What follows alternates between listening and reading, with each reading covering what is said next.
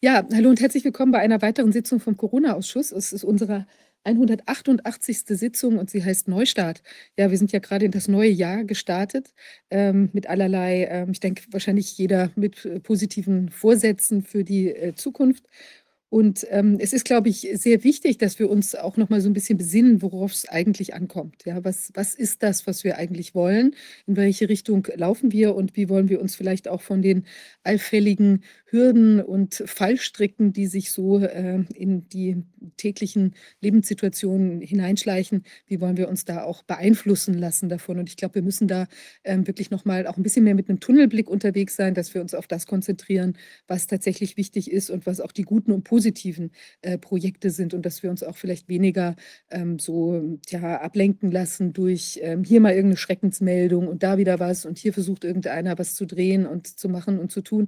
Und ich glaube, da muss man einfach äh, sich auf die Sache konzentrieren, die wir eigentlich alle wollen. Und das ist auch uns zu befreien von dem, was äh, vielleicht hier schon seit einigen Jahren ähm, gestrickt wurde, wo wir merken, dass das doch enger wird für unser Grundgesetz, unsere Freiheit, unsere Menschenwürde, was wir in den letzten Jahren so erlebt haben. Ja, ich ähm, finde, es ist eine sehr interessante Sache ähm, herausgekommen, jetzt nochmal von dem ähm, Mr. X, das hatte ich gesehen, der äh, ist beim also Club der klaren Worte. Langemann hat das vorgestellt, auf ein, kann man bei YouTube sehen. Ich glaube, wir können da auch noch mal einen Link äh, setzen, äh, dann später. Äh, das fand ich sehr interessant. Er hat da noch mal über die Hintergründe und die, äh, die wie will man sagen, Strippenzieher oder zumindest die, die mentalen oder verbalen Propagandastrippenzieher, die es da vielleicht auch äh, gibt, ähm, das nochmal so ein bisschen aufgedeckt. Und das ist sehr, sehr spannend. Im Prinzip gucken wir auf ganz wenige Menschen, die da doch an entscheidender Position sitzen. Das wird anhand von diesen Sachen eben dann doch auch sehr deutlich. Und damit müssen wir uns auch wirklich nochmal ein bisschen näher beschäftigen, was das für Strukturen sind, die da eben wirken. Und auch das eben meine Anregung, äh, lasst mal da äh, ein bisschen genauer hingucken, was so los ist und uns wirklich auf die, auf die wichtigen Punkte, die wichtigen Personen äh, fokussieren, auf die wichtigen Institutionen, wo eben auch entsprechende Informationen rauskommen können. Weil ich denke, man sieht ähm, viele der Dinge, die uns ja auch schon seit dreieinhalb Jahren bewegen und wo wir gesagt haben, hier liegt der Hase im Pfeffer oder da ist irgendwie eine, eine Unverantwortlichkeit, das wird ja immer deutlicher. Wir hatten in der letzten Sitzung, die ich da auch sehr, sehr spannend fand, mit der Dr. Sabine Stäbel und dem ähm, Holger Reisner äh, gesprochen über die, ähm, die Prüfverpflichtung vom PI, ähm, auch nach ISO-Zertifizierung. Und man sieht, da ist eben ganz, ganz viel wahrscheinlich nicht gemacht worden oder zumindest nicht nach außen getragen worden. Und auch da sind wir eigentlich ähm, an einer zentralen ähm, Institution dran. Ich habe da jetzt eine Reihe von Anfragen gestellt nach Informationsfreiheitsgesetz und nach Pressegesetz, Presse, Presserecht und mal gucken, was dabei rauskommt und ob das uns vielleicht wieder Hebel gibt, auch in Bezug auf den Soldatenprozess, der ja da auch immer noch anhängig ist, wo es auch immer noch Möglichkeiten gibt, was zu bewegen. Ja, ähm, da kommt sehr viel an Informationen zusammen.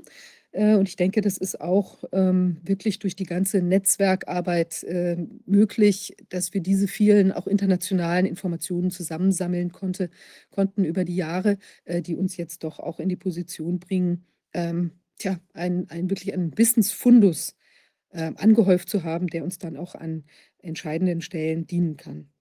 Netzwerk eine ganz, ganz wichtige Angelegenheit. Und da begrüße ich auch unseren ersten Gast, ähm, der äh, sich äh, vertieft auseinandergesetzt hat, wie wir vielleicht auch in der Zukunft oder aktuell bereits äh, zusammenarbeiten können, was es da äh, für Voraussetzungen gibt, dass man auch wirklich fruchtbar zusammenarbeiten kann, ohne dass auch äh, Institutionen, Gruppierungen, ähm, Kreise, die sich engagieren wollen, vielleicht auch so leicht ähm, gesprengt, übernommen oder auch ähm, abgelenkt ähm, ja, werden können und dann eben auch fürchterlich unproduktiv werden.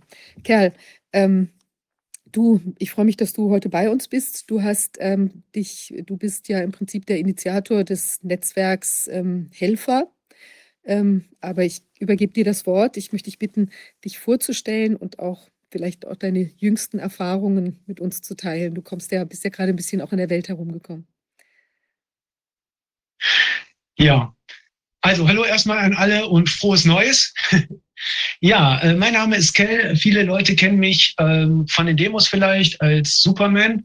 Ähm, was ich noch mache, ist Ich arbeite daran, dass wir die Menschen wieder zusammenkriegen, dass wir ein Netzwerke schaffen, die in der Realität tatsächlich die Welt verändern. Und was ich momentan mache, ist, ich reise, wie schon gesagt wurde, äh, durch die ganze Welt. Ich, war, ich komme gerade aus Uganda, äh, bin jetzt in der Nähe von Köln, war zwischendurch nochmal in Frankfurt und in Stuttgart und versuche überall, wo ich bin, die Leute zu unterstützen. Was mache ich konkret? Ich gebe den Menschen Ideen. Ich persönlich habe Wirtschaftsinformatik studiert, also eigentlich Informatik, Schwerpunkt Wirtschaft, habe Psychologie gelernt und diverse andere Sachen. Und das Know-how, was ich da habe, das setze ich dafür ein, dass wir äh, ja nicht nur Netzwerke aufbauen können, nicht nur Helfernetzwerk, was ich selbst gemacht habe, sondern auch, äh, ich unterstütze auch diverse andere äh, Gruppen, damit wir anfangen, wieder miteinander zusammenzuarbeiten. Mein Schlusssatz lautet immer, Frieden und Freiheit schaffen wir nur, wenn wir alle zusammenhalten. Aus diesem Grund lasst uns alle zusammenhalten und Frieden und Freiheit schaffen und lasst es uns in Liebe tun. Und das meine ich genau so. Das Wichtige ist, wenn wir nicht anfangen, zusammen zu arbeiten, dann sehen wir in den letzten drei Jahren, ach, in den letzten zehn oder zwanzig Jahren, da hat es schon angefangen, was passiert, wenn wir anfangen, uns zu spalten.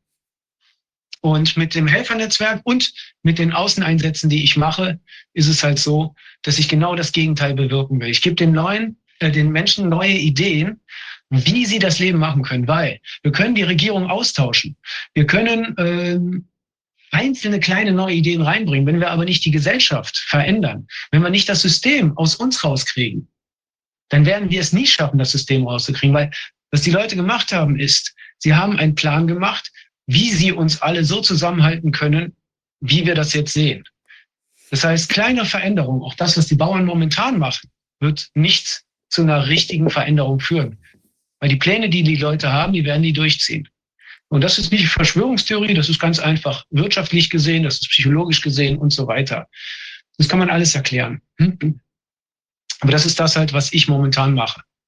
Und Kai, was, was genau hast du jetzt in Uganda gemacht? Was sind das für Projekte, die du da im Ausland auch begleitest oder wo du die Leute unterstützt? Also, ähm, erstmal muss man die Situation in Uganda verstehen. Ich äh, kriege hier immer mehr mit, dass die Leute sagen, wir müssen hier die Grenzen schließen. Dabei haben sie sich nicht mit den Problematiken vor Ort beschäftigt. Was ist in Uganda? In Uganda gibt es Menschen, die haben dort tatsächlich wenig zu essen. Ähm, die haben sehr viele Kinder und die versuchen, die Kinder irgendwie überleben zu lassen. Was eine Frau mir dort ganz klar gesagt hat, ist, ich habe sieben Kinder, weil ich davon ausgehe, dass drei bis vier Kinder sterben werden. So, und das ist nicht irgendwas, wo man sagt, na ja, das ist die Ausnahme, sondern das ist ganz normal. Eine Frau, die ihren Mann verliert, und das passiert da sehr oft, oder wo die Mutter, also der, der Vater überlebt, die Mutter überlebt nicht, die Leute haben kaum eine Chance zu überleben, das muss einem klar sein. Also was habe ich da gemacht? Afrika hat die meisten Ressourcen auf der ganzen Welt. Aber man hält die Leute dumm. Und man muss sie dumm halten, weil ansonsten hätte Amerika, Russland, China, Europa ein großes Problem. Wenn sie auch noch intelligent wären, dann würden sie uns die Rohstoffe nicht zu den Preisen abgeben, die sie jetzt tun. Wir hätten dadurch einen riesen Nachteil. So, also ist dort die Bildung Daran wird gespart. Die Leute müssen bezahlen. Was wir gemacht haben, ist, wir sind hingegangen, haben gesagt, okay, die Leute können kaum lesen und schreiben, also bringen wir denen Lesen und Schreiben bei. Wir haben dort also Schulen aufgebaut. Schulen, die die Menschen kostenlos unterrichten. Wir haben es geschafft, innerhalb von zwei Monaten um die sechs Schulen aufzubauen. Zwei haben wir übernommen. Die sind jetzt kostenlos. Vier haben wir aufgebaut. Aber Schulen dürft ihr euch nicht vorstellen wie in Deutschland, dass man hingeht und hat auf einmal Gebäude und alles. Nein, was wir, was wir gemacht haben, ist, wir haben gefragt, ist in eurem Dorf, äh, habt ihr Lehrer? Haben die gesagt, teilweise ja, teilweise nein. Wenn Lehrer da sind, super. Wenn keine Lehrer da sind, habe ich gefragt, könnt ihr lesen und schreiben? Die Leute, die es konnten, haben wir angefragt, ob die das den Kindern beibringen können. Und somit können wir zumindest erstmal eine Grundlage schaffen, dass die Leute lesen und schreiben können. Danach haben wir Restaurants aufgebaut. Restaurants, wo die Bauern, und da hat fast jeder Land, weil Land ist dort relativ günstig, ähm, dass die Leute da das Essen bringen. Wenn die Leute das Essen bringen, zusammenbringen, dann kostet das Essen weniger. Wenn die zusammen kochen, dann brauchen die nicht so viel Energie. Und während in Deutschland gerade die Energiepreise steigen, ist es so, dass in den Ländern die Energiepreise schon so hoch sind, dass sie sich das kaum leisten können. Das heißt, ein Mensch, der drei Tage nichts isst, ist keine so seltene Ausnahme. Wenn die aber anfangen zusammenzuarbeiten, dann können die sowas wie ein Restaurant machen. Sie fangen am Anfang an, halt selber Teller mitzubringen und ähnliches. Und später kriegen sie Teller geschenkt oder lassen dort und bauen daraus größere Restaurants auf. Und das funktioniert. Das haben wir geschafft. Innerhalb von zwei Monaten haben wir sechs Restaurants aufgebaut. Wir haben Salons, also für Haare. Wir in Europa können uns das nicht vorstellen. In Afrika haben die voll, die, die stehen voll darauf, also auch wenn die kein Geld haben, die gehen zum Friseur. Warum auch immer. Wir haben, keine Ahnung, 10, 15 Salons aufgemacht innerhalb dieser zwei Monate, wo ich da war. Und das ist alles erst der Anfang. Was haben wir gemacht? Wir haben den Leuten einfach erklärt, wenn ihr anfangt zusammenzuarbeiten, wenn nicht jeder versucht einzeln zu kochen zum Beispiel oder äh, sich eine Waschmaschine zu leisten, weil das können die nicht. Aber wenn die alle das Geld zusammenlegen, wenn sie als Gruppe zusammenarbeiten, dann schaffen die es, ihren Lebensstandard so anzuheben, dass es sogar Richtung Niveau Richtung Europa geht. Und mit dieser Idee haben wir es dort geschafft, die Menschen davon zu überzeugen, dass sie anfangen, die Gruppen wirklich ineinander, miteinander zu bringen. Was wir noch gemacht haben, ist, wir haben nicht viel von Europa gebracht und haben den Menschen das vor Ort gebracht, sondern wir haben Wissen dahin gebracht. Was viele nicht wissen, ist, dass es dort fast nur GMO-Mais gibt, also genmanipuliertes, äh, genmanipulierter Mais. Den kann man nur einmal im Jahr anpflanzen. Das bedeutet, dass ich im nächsten Jahr wieder die Samen kaufen muss. In einem Bereich, wo die Leute kein Geld haben, ist das, kann das tödlich sein, weil sie haben kein Geld und dann haben sie nichts zu essen. Was wir denen beigebracht haben, ist, dass sie äh, Pflanzen benutzen können, die halt mehrere Jahrzehnte, Jahrhunderte sogar leben und Früchte nicht nur einmal rausbringen, sondern öfters. Und damit überleben sie, damit haben sie Essen. Und daraus können wir auch für Deutschland was lernen. Was passiert dort? Ein Beispiel möchte ich auf jeden Fall sagen. Es gibt den sogenannten Moringa-Baum. Der Moringa-Baum ist in Deutschland fängt jetzt gerade an bekannt zu werden, weil das der Baum des Lebens genannt wird. Damit kann man so ziemlich alles machen. Viele Kinder, ihr kennt doch diese Kinder, diese schwarzen Kinder mit dem dicken Bauch. Da fehlt Protein. So, was die brauchen, ist Proteine, die müssen was essen. Die stehen also neben diesem Moringa-Baum, der die höchste Konzentration an Proteine hat und die essen davon nichts. Warum? Weil die es nicht wissen. Mhm. Wo hat er das drin? Haben, ist, ist das ja, in den Blättern oder in den Früchten oder was, wo ist das? Insgesamt, das sind die Blätter kann man dort essen, die Samen kann man essen, die ähm, auch die, die sogenannten Drumsticks, das sind so, so, ja, so, so Früchte, die kann mhm. man auch essen. Die kann man kochen. Egal was du von dem Baum isst, es ist gesund. Du kannst sogar, wenn du die Samen nimmst, die crasht, zu Puder verarbeitest, die ins Wasser tust, kannst du das Wasser damit säubern. Das heißt, du kannst es nicht nur desinfizieren, bis zu 95 Prozent der Bakterien werden dort abgetötet und Mikroben werden abgetötet. Aber sogar wenn da drinnen Matsch drinne ist, also wenn das Ding nicht durchsichtig ist, bindet es die, die Erdanteile und legt sie runter, so dass du oben sauberes Wasser hast, was du trinken kannst. Mhm. So, das wissen die alles nicht. Wenn du dort als äh, Europäer Wasser trinkst, hast du am Abend Fieber. Ich hatte zwei, dreimal Fieber, weil ähm, ich von dem Essen gegessen habe, was mit normalem Wasser gekocht wurde und wo nicht alles abgestorben ist. Mhm. Das heißt, wenn die Leute Bescheid wissen, was geht, wenn wir unsere Natur, unsere Gegend verstehen, dann können wir anständig leben, weil der Herrgott, egal ob man jetzt an Gott glaubt oder nicht, die Natur, was auch immer, die hat uns alles gegeben, was wir brauchen zum Überleben.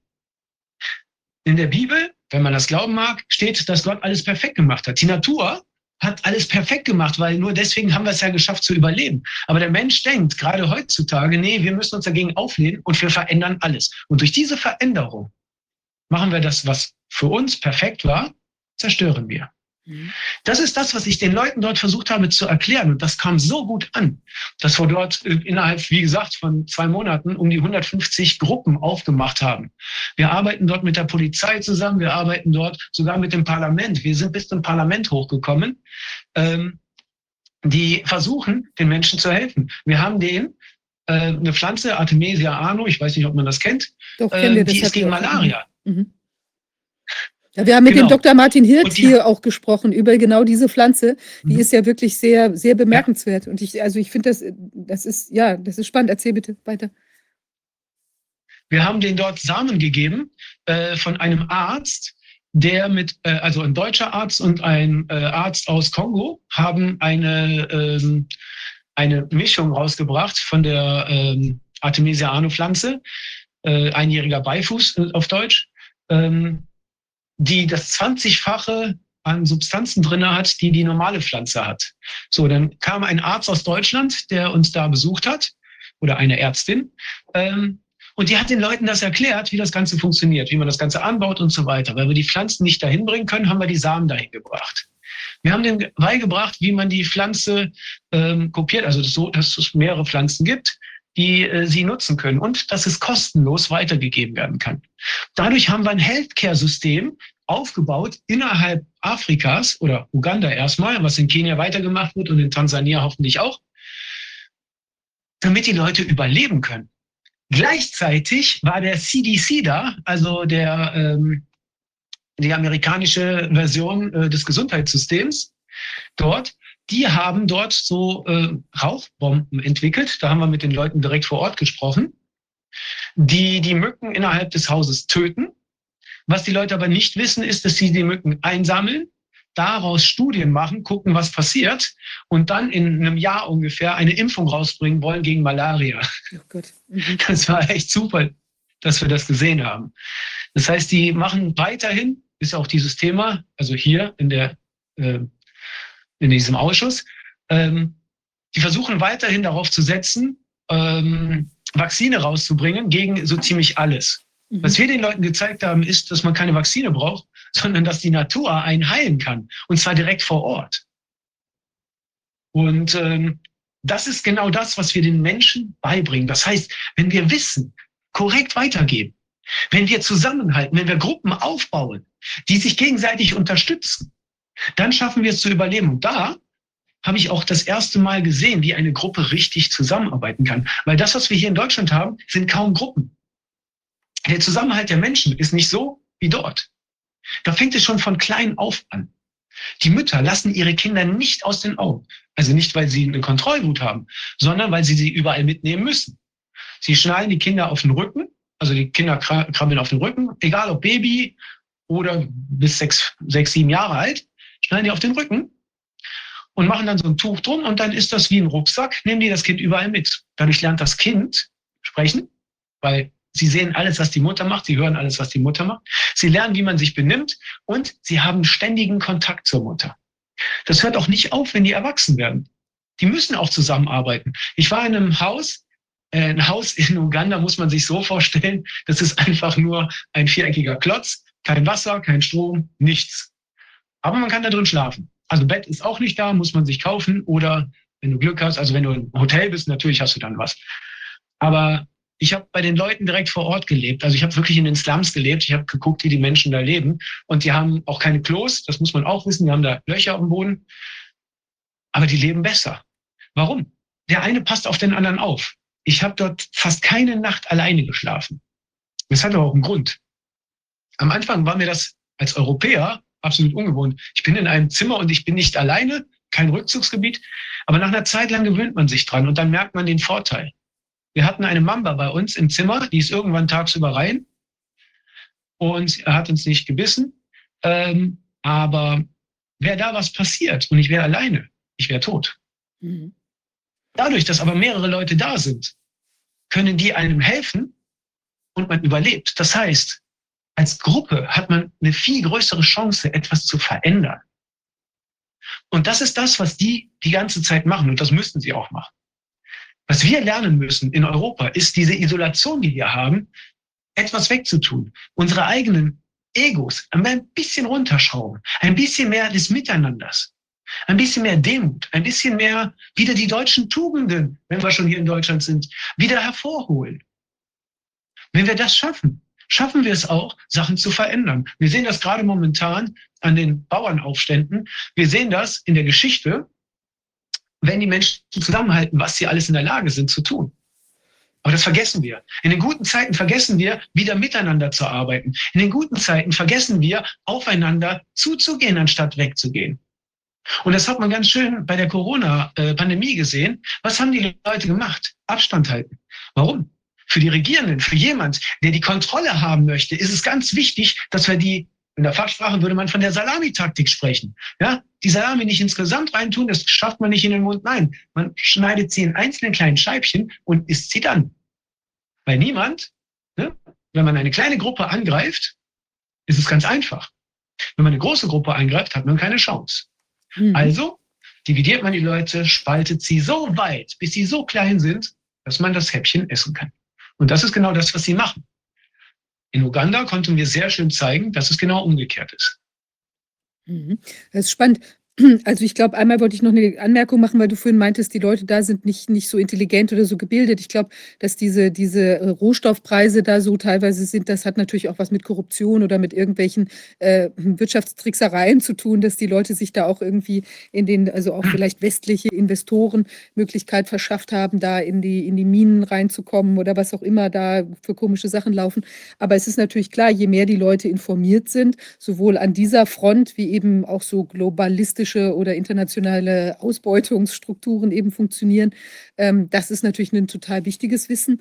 Und ich glaube auch, was du jetzt beschrieben hast, die, die ähm, ja, also das, das Wissen eben auch um das, was die Natur da zu bieten hat, das ist ja auch in Deutschland sehr stark verkümmert. Also wir wissen das ja auch gar nicht durch die Übermacht des Gesundheits- oder des von uns äh, lange Zeit so akzeptierten Gesundheitssystems hat man ja auch gar nicht mehr verstanden, was äh, vielleicht auch eine, eine Brennnessel äh, zum Beispiel für ein einen Protein-Nährwert hat. Das soll ja angeblich mehr Protein haben als Fleisch, ja und äh, hat auch sonstige Heilwirkungen und so weiter. Gibt es ja, ich, also ich kenne mich jetzt auch mit diesen Sachen nicht hundertprozentig aus, aber da gibt es ja unglaublich viel, was eigentlich bei uns auch in den Wäldern ist und äh, am Wegesrand, äh, wo man auch tatsächlich Heilwirkungen erfahren kann oder eben, äh, ich weiß nicht, also einen besseren Stoffwechsel oder sonst irgendwas erreichen kann. Und das ist schon total wichtig, dass die Leute eben auch diese Informationen bekommen.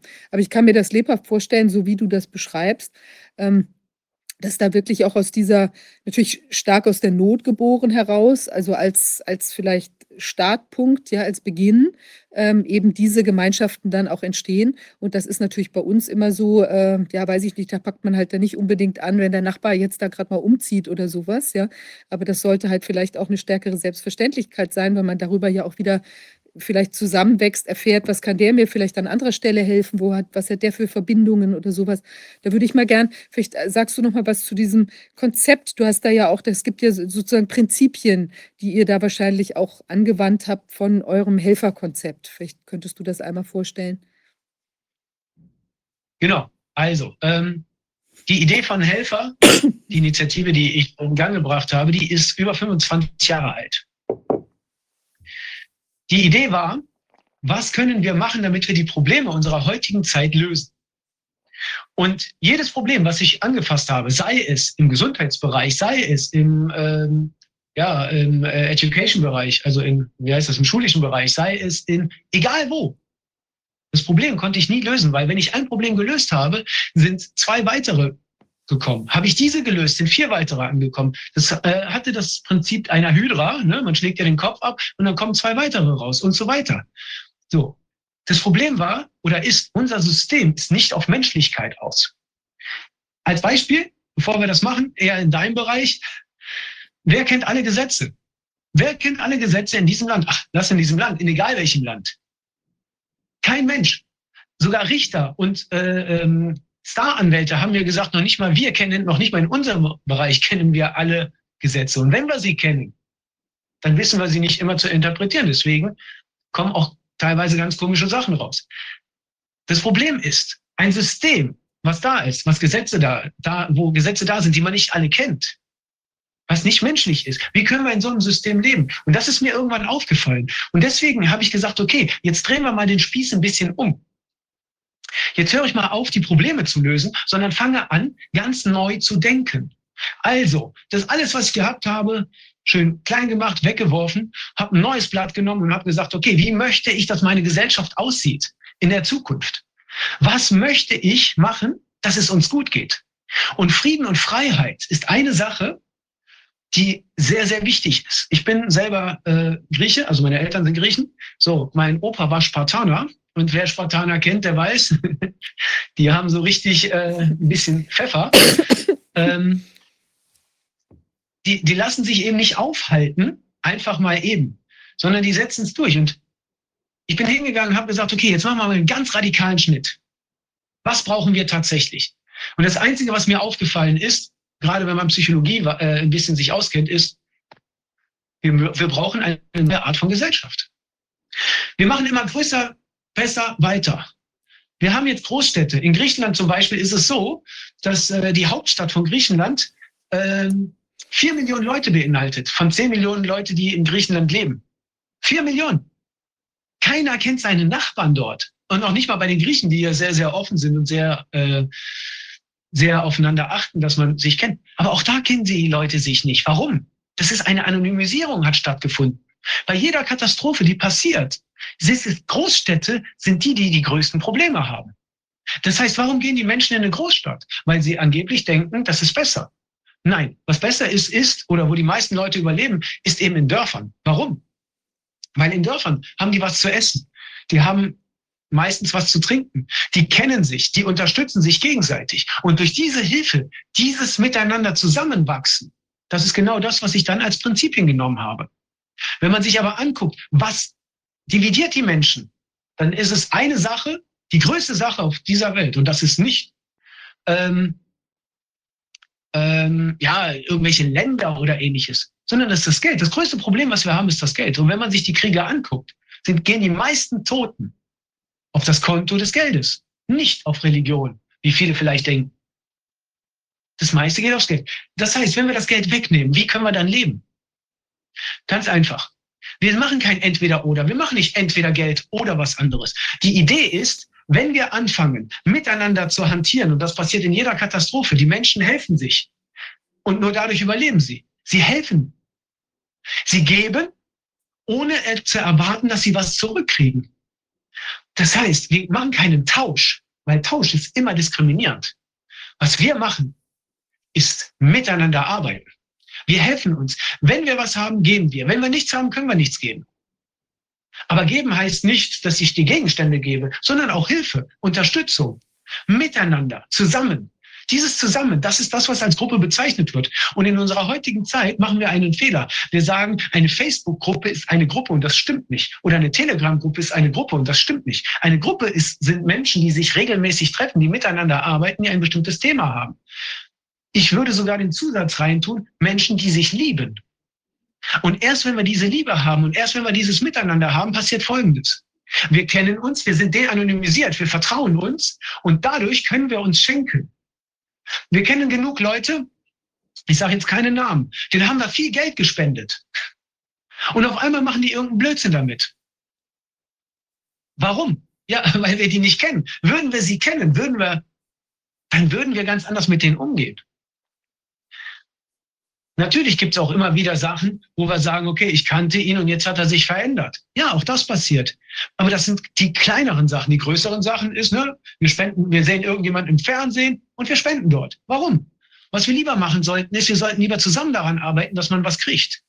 Also haben wir das Prinzip rausgebracht, kein Geld oder Selbstkostenpreis untereinander.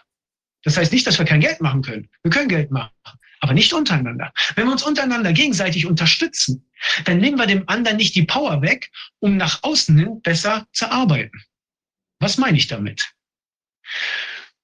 Du brauchst jetzt, dein Auto ist kaputt. Anstatt, dass du mir einen Profit gibst, wo ich was davon habe, helfe ich dir, ich repariere dir dein Auto. Wenn ich Ersatzteile brauche, musst du die bezahlen, aber ich verdiene nichts dran. Dadurch hast du mehr Geld und kannst gegebenenfalls anderen Leuten helfen, wenn die Hilfe brauchen und wir das nicht selbst herstellen können. Das heißt, wir nutzen uns nicht gegenseitig aus. Wovon ich hier rede, das nennt sich Armutsdiskriminierung. Darüber wird nicht gesprochen. Armutsdiskriminierung bedeutet, du bist krank und möchtest ein Medikament haben. Ich habe das Medikament. Ich verlange eine Million Euro dafür. Das hast du nicht. Also, viel Spaß beim Sterben. Deine Gruppe der Armut wird diskriminiert. Das ist eine Ausgrenzung. Die armen Leute können sich das nicht leisten. Bist du reich genug, kriegst du das Medikament und kannst überleben. Und das ist das, was wir machen. Unser ganzes System basiert darauf. Ich sagte ja ganz am Anfang, unser System ist der Unmenschlichkeit äh, äh aufgebaut. Wenn ich jetzt hingehe, bitte, das ist jetzt kein Aufruf, irgendjemanden was anzutun. Aber wenn ich irgendwo hingehe und jemanden so richtig verprügel, so dass er blutet, oder wenn ich sein Haus zerstöre, oder wenn ich irgendwas anderes kaputt mache, dann ist das positiv. Dann sagt ihr, hä? Wie meinst du das? Geldtechnisch, ökonomisch gesehen. Denn das Bruttosozialprodukt steigt. Dadurch, dass was kaputt geht, muss es aufgebaut werden. Dadurch zahlen wir Steuern, das wird registriert und dadurch steigt das Bruttosozialprodukt. Jetzt gehe ich hin und arbeite für dich, putze bei dir zu Hause. Dafür kriege ich Geld, natürlich offiziell, also kriege ich auch Lohnsteuer, äh, zahlt auch Lohnsteuer. Das bedeutet, dass es registriert wird, das Bruttosozialprodukt steigt. Jetzt verlieben wir uns, wir heiraten, ich kann jetzt nicht mehr für Geld für dich arbeiten. Was wird passieren? Ich helfe dir kostenlos, dadurch sinkt aber das Bruttosozialprodukt. Wenn wir beide hingehen in ein äh, Krankenhaus und arbeiten ehrenamtlich für die Leute, dann ist das schlecht, weil wir drücken damit die Preise der Krankenschwestern äh, und Pfleger und ähm, wir zahlen keine Steuern, somit sinkt das Bruttosozialprodukt. Das ist unsere Welt. Das heißt, wenn wir was zerstören, ist das gut. Wenn wir irgendwas Positives, also wenn wir helfen, ist das negativ. Kommen wir irgendwie bekannt vor bei den ganzen Tests, die wir hatten. Aber gut, lassen wir das Thema. Ne? Also, was passiert jetzt? Das Ding ist, wir haben die Menschlichkeit umgedreht. Das Negative ist positiv und das Positive ist negativ. Was wir machen müssen ist, wenn wir uns gegenseitig helfen, wenn wir uns gegenseitig unterstützen, dann passieren mehrere Sachen. Ich sagte ja, wir müssen uns kennenlernen. Ich sagte, wir machen das kostenlos. Diese beiden Sachen, die gehören zusammen. Kennen, Vertrauen und kostenlos. Das geht nur zusammen. Wenn ich dir was gebe und es geht kaputt und ich habe keinen Profit davon, dann macht es, dann ist es schlecht, wenn es schnell kaputt geht. Warum? Weil dadurch wird die Qualität, äh, dadurch verliere ich erstmal mein Gesicht. Und ich muss nochmal arbeiten. Das heißt, die Qualität, die wird steigen, weil es ist in meinem Interesse, dass das Ding länger hält. Mache ich aber einen Profit davon, macht es Sinn, dass die Qualität sinkt. Weil je schneller das kaputt geht, desto eher kriege ich mehr Profit. Und dasselbe gilt, wenn man es ganz pervers machen will, sogar für die Medizin. Wenn der Mensch stirbt, ist natürlich doof. Das, das will keiner. Wenn er aber gesund ist, hat der Arzt nichts von. Wenn er aber krank ist, oder richtig gut ist es, wenn er chronisch krank ist, dann verdient der Arzt, dann hat er ausgesorgt. Ja, aber da sitzt, da ist er doch im Gewissenskonflikt. Mhm. Dasselbe gilt auch bei den äh, Pharmazeutikern, also bei den, bei den, äh, äh, bei den, äh, ähm, ach Gott, bei den Medikamenten. Lassen wir mal der Arzt, der ja direkten Kontakt hat, da kann es sein, dass er Gewissenskonflikte hat. Aber spätestens bei den Leuten, die die Medikamente herstellen, die sehen die Leute nicht, die haben geringeren, geringeres Problem. Und das sind die Leute, die unsere Ärzte schulen. Und schon verstehen wir, was in Corona passiert ist. Also jetzt bitte nicht, das ist nicht der Grund, aber das ist ein Grund. Und schon kapieren wir, das System ist das Problem, nicht der Mensch. Das heißt, die zwei Regeln, die kennen wir. Damit aber die Leute sich kennen und vertrauen, dazu müssen die kleine Gruppen machen. Das heißt, viele kleine Gruppen. Und diese kleinen Gruppen sind autonom, damit keiner sagen kann, was sie zu tun haben. Es ist aber auch, es macht auch Sinn, dass sie autonom sind. Autonom bedeutet, Auto bedeutet selbst, kommt aus dem Griechischen und Nomos ist das Gesetz. Also sie geben sich selbst die Gesetze. Sie sind selbst für sich verantwortlich. Sie machen das, was sie wollen. Wenn aber diese Gruppen selbstverantwortlich sind, hat das einen riesen Vorteil. Die Leute vor Ort wissen viel besser, was sie brauchen, als irgendjemand, als ein Präsident, als ein Kanzler, als sonst irgendjemand. Die Leute wissen vor Ort, was sie brauchen und können das, was sie brauchen, sich auch aneignen oder eben hervorbringen, was auch immer. Das heißt, wie koordinieren wir diese kleinen Grüppchen, die alle selbstständig sind? Wir nennen das Moderatoren. Man wählt ein Moderatorenteam. Dieses Team ist der, die Kontaktperson, die ist öffentlich. Die ist die Kontaktperson für die eigene Gruppe. Das dient als Schutz und auch als Informationsweitergabe. Mhm. Die dient äh, der Gruppe und dadurch können sich die Moderatoren zusammenschließen und dadurch haben sie ein Netz. Und durch dieses Netz kann man Informationen von A nach B machen. Das ganze äh, System, was wir machen, ist noch viel, viel komplizierter. Aber um es ganz einfach zu sagen, das ist so das Grundlegende. Und jede Gruppe darf ihre eigenen Regeln machen. Und vielleicht gefällt dir das, weil wir haben uns anhand der Beispiele der Gesetze, haben wir gesagt, okay, Regeln werden bei uns folgendermaßen gemacht. Wir brauchen eine Positiv- und eine Negativerklärung, damit es einen äh, äh, Toleranzbereich gibt des Verstehens. Warum gibt es diese Regel? Also warum ist die Regel gemacht worden? Was soll sie nicht bedeuten? Das andere ist ein Start- und Enddatum. Warum? Ganz einfach, weil wir die Regeln weniger haben wollen. Wir brauchen ein Enddatum. Weil wir haben jetzt Gesetze bei uns im BGB, die sind so veraltet, die kann man gar nicht mehr anwenden. Eines der berühmtesten Beispiele ist ja dieses, äh, dieses äh, Gesetz, äh, dass man irgendwelche Könige nicht beleidigen darf. Majestätsbeleidigungsgesetz. Wir haben kaum noch Majestäten, aber egal. Solche Gesetze müssen raus. Das, das muss erneuert werden. Das muss auf den neuesten, aktuellsten Stand gebracht werden. Und das ist das, wie wir Regeln machen. Das heißt, nach einem Jahr oder nach zwei Jahren kann man nochmal überprüfen, brauchen wir die Regel oder nicht. Brauchen wir sie nicht, kommt sie weg. Dadurch haben wir einen Überblick. Und das Letzte und das Wichtigste an diesen Regeln ist plus eins. Also wir nennen das immer vier plus eins Regeln. Das plus eins ist so wichtig, dass es einen Extrapunkt gekriegt hat. Und das ist Kefi. Kefi ist griechisch und heißt positive Energie in dessen äh, drinne haben, was wir tun. Die Griechen haben Spaß beim Arbeiten und da sagt man, wie kann das sein? Ja, weil sie dieses positive Innere haben und das geben sie raus. Das sind so ein bisschen die Regeln, wie man Gruppen machen kann. Und diese Gruppen haben wir den Leuten versucht zu erklären. Alles andere spielt keine Rolle. Alles andere sind Best-Practice-Lösungen. Alles andere sind Ideen, die man machen könnte, aber nicht muss. Sogar im Helfernetzwerk gibt es viele Leute, die es nicht verstanden haben. Die sagen, bei Helfer muss man so und so machen. Nein, jede Gruppe ist autonom. Jede Gruppe darf das machen, was sie möchte. Jede Gruppe ist frei, aber dafür muss sie in der Gruppe sein. Und das ist das, was wir, egal ob bei den Corona-Demos, egal ob es bei der Antifa ist, egal ob es bei irgendwelchen anderen Gruppierungen ist, das ist das, was die meisten nicht verstehen. Wenn eine Gruppe es schafft, als Gruppe zusammen zu sein, ist sie stark. Mhm. Schafft es eine Gruppe nicht, sondern gibt sich einfach nur einen Namen, aber es ist keine Gruppe, ist sie nicht stark. Ja, das ist Was wir brauchen, ist ein Zusammenspiel. Entschuldigung, bitte. Nee, aber das ist interessant. Also ich hatte, weißt du, einmal, äh, als ich habe ich mal äh, Professor Desmet auch in, äh, in Belgien da besucht. Und er hat erzählt, dass sie da mhm. in, in, äh, eben in, in Belgien, in seiner Region, auch so kleine Gruppen gemacht haben. Das waren immer, ich glaube, sieben bis zehn Leute. Und genau auch mit so einem mhm. Ansprechpartner. Die haben jetzt vielleicht weniger in dem Moment jetzt handwerklich alle miteinander gearbeitet, aber die haben Informationen ausgetauscht und die waren eben auch oder sind eben für den Notfall oder für ja, irgendwelche zur Problemlösung, äh, sind die dann wie so eine Art Stammtisch, ja, der sich dann halt trifft. Jetzt, wie gesagt, ich weiß nicht, ob sie konkrete Projekte haben miteinander, aber das war auf jeden Fall immer so ein Austausch, der natürlich auch in den Krisenzeiten, also da jetzt besonderen Krisenzeiten mit den Lockdowns und so weiter, äh, wo man sich da eben gegenseitig auch unterstützt hat. Aber genau auch wieder mit dem Ankerpunkt von einem äh, Moderat Moderator, ein Ansprechpartner, der war dann sogar in dem Fall, äh, glaube ich, immer noch, einer musste immer wieder in einer anderen Gruppe drin sein, sodass man dadurch nochmal ja. so ein Netzwerk hatte, aber vielleicht dieses Moderatoren-Ding, was du sagst, also dass man einfach nur einen Ansprechpartner hat und nicht unbedingt in den anderen Gruppen drin sein muss, hat ja auch Vorteile. Also auch so wie, ich kenne das auch, ähm, gibt ja auch so anarchistische Konzepte, wo man dann eben im Prinzip auch so, so, äh, so Lesezirkel macht, wo man eben die Dinge miteinander bespricht.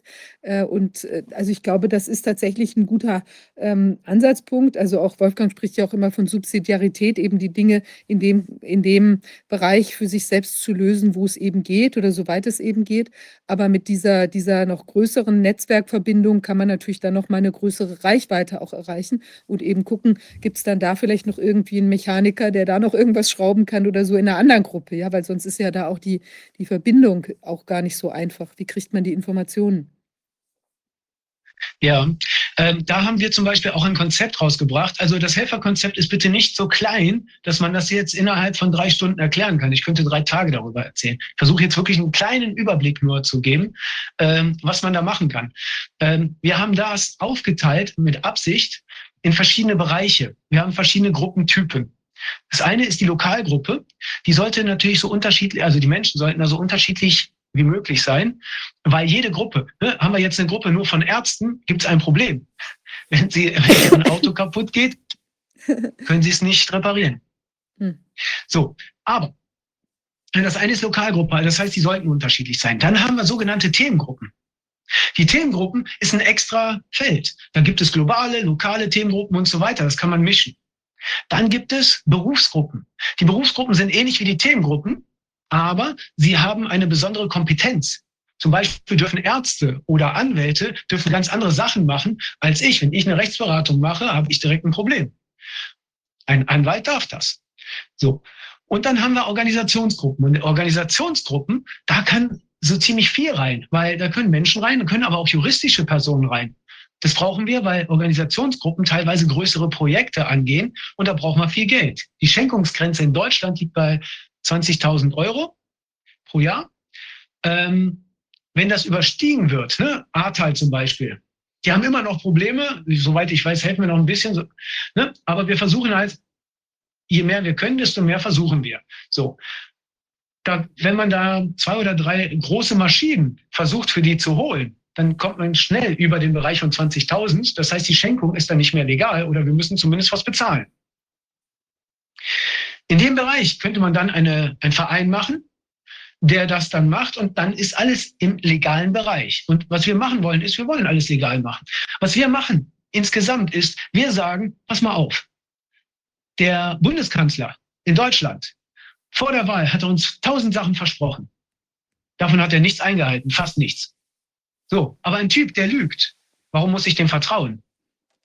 Und unser ganzes System, und wer jetzt denkt, das ist in Deutschland so, das ist in der ganzen Welt so, auch sogar in Afrika glauben die nicht mehr, was die Politiker sagen. Ähm, das Problem ist, warum müssen wir, wir haben ein System, wo wir Lügner an der Macht haben, die auch noch Sachen gegen das Volk machen. Warum sollen wir denen vertrauen? Jetzt kann man hingehen und sagen, okay, wir bekämpfen sie. Wir wollen, ja, aber bekämpfen, was bringt das? Das bringt Krieg. Und Krieg hat man immer Verluste. Bei Krieg gibt es immer Opfer. Das ist ganz egal, was man will. Krieg hat immer Opfer. Es gibt keine Gewinner und es gibt auch keine Guten. Das heißt, wenn wir das umdrehen, dann sagen wir, okay, macht ihr, was ihr wollt. Herr Scholz, Sie haben Betrug begangen mit Wirecard, mit bla bla bla oder haben zumindest geholfen, bevor ich jetzt hier irgendwie rechtlich äh, belangt werde. Ich bitte um Entschuldigung. So, ne? Also, Sie haben da irgendeinen Blödsinn gemacht. Okay, machen Sie weiter. Sie sind korrupt, falls Sie korrupt sind, machen Sie weiter. Machen Sie das, was Sie wollen. Es ist Ihr Ding. Aber wir machen da nicht mit. Wir versuchen zusammen eine Menschlichkeit wieder aufzubauen, weil wir uns kennen. Und dieses Kennen macht es ganz anders. Dafür brauchen wir aber die verschiedenen Gruppentypen. Und wir haben noch eine Gruppe, und die hat wieder einen Plus-1-Status. Äh, bei uns ist immer Plus-1 sehr markant. Das ist die Akademie. Das ist das Wissen. Das Wissen ist grundlegend, dass wir irgendwas anderes machen. Das heißt, innerhalb dieser Bereiche können wir Gruppentypen machen. Das heißt, während du in der Lokalgruppe, ich sag jetzt mal, ne, ich weiß nicht, wo du wohnst, oder ich weiß es, aber ich sag's nicht, egal. Du bist jetzt in München, in der Münchner Gruppe. So. Dann kannst du auch in der Themengruppe ähm, Botanik sein oder Permakultur sein. Und du kannst auch in der Berufsgruppe Anwälte sein und du kannst auch in einer Organisation sein, die sich mit Aufklärung beschäftigt. So. Dadurch, dass du in verschiedenen Gruppen drin bist, verändern sich die Gruppen. Das heißt, du hast nicht nur deine Gruppe, du hast also diesen äh, Projektpatriotismus, wie ich ihn nenne, hast du weniger, weil du mit verschiedenen anderen Leuten in anderen Gruppen zusammen bist. Das heißt, die Gruppen verändern sich immer wieder. Dadurch, dass du aber in verschiedenen Gruppen bist, siehst du auch, was andere Gruppen machen. Ihr könnt euch austauschen. Und durch diesen Austausch hast du viel mehr Information als nur meine Gruppe hier. Bäh, bäh, bäh. Nee. Du hast, du kannst bei Helfer ist das so. Du kannst auch vom Norden nach Süden fahren, vom Westen nach Osten. Du kannst sogar in ein anderes Land fahren. Wenn Helfer da ist, kannst du die Leute besuchen und du hast deine, in Anführungszeichen, Familie. Und die kannst du besuchen. Und dadurch lernst du so viel Neues. Du lernst ganz neue Problembewältigungsstrategien, ähm, die du auch brauchst, ähm, weil ne, du hast ein begrenztes Wissen und du kommst immer, Probleme sind deswegen da, weil deine Art, so wie sie ist, immer dazu führt, dass du nicht weiterkommst. Und das liegt daran, dass du eine bestimmte Art zu denken hast oder körperlich, physikalisch eingeschränkt bist in irgendeiner Weise. Lernst du aber was Neues, weil für den anderen ist es immer einfacher, deine Probleme zu lösen. Genauso ist es für dich einfacher, die Probleme der anderen zu lösen, weil deine Art zu denken sieht das nicht als Problem. Und die Art der anderen sehen das nicht als Problem an, was du hast. Das heißt, wenn wir uns gegenseitig unterstützen, kann jeder die Probleme des anderen lösen. Es ist viel einfacher für alle Menschen und dadurch lösen wir die Probleme. Und genau das machen wir mit diesen Gruppentypen. Wir haben verschiedene Problematiken, wir haben verschiedene Wissensarten und das teilen wir miteinander in verschiedenen, auf verschiedenen Leveln und auf verschiedenen Ebenen. So können die Berufsgruppen, wenn wir jetzt mehrere Anwälte hätten, anstatt Klagepaten und so weiter, alles, was wir da haben, wenn die anständig arbeiten würden, zusammenarbeiten würden und wenn es nicht die AFA geben würde, die Klagepaten, die ZAAVV oder wie die alle heißen und die äh, wie die alle heißen, wenn wir die nicht alle auseinander hätten, sondern wenn die alle zusammenarbeiten würden, bräuchten wir nur noch einmal diese Problematik angehen. Wir bräuchten nicht für jedes ein eigenes Büro, ein eigenes das, ein eigenes das, sondern wenn wir nicht nach Geld gucken würden, wenn wir miteinander arbeiten würden, dann könnten wir eine Berufsgruppe machen, wo alle Anwälte drinnen sitzen und wo, wenn ein Problem da ist, die Anwälte Konzepte erstellen. Und zwar zusammen. Und diese Konzepte geben wir frei für alle raus. Und damit hätten wir die Probleme gelöst. Ja, wenn also, wir.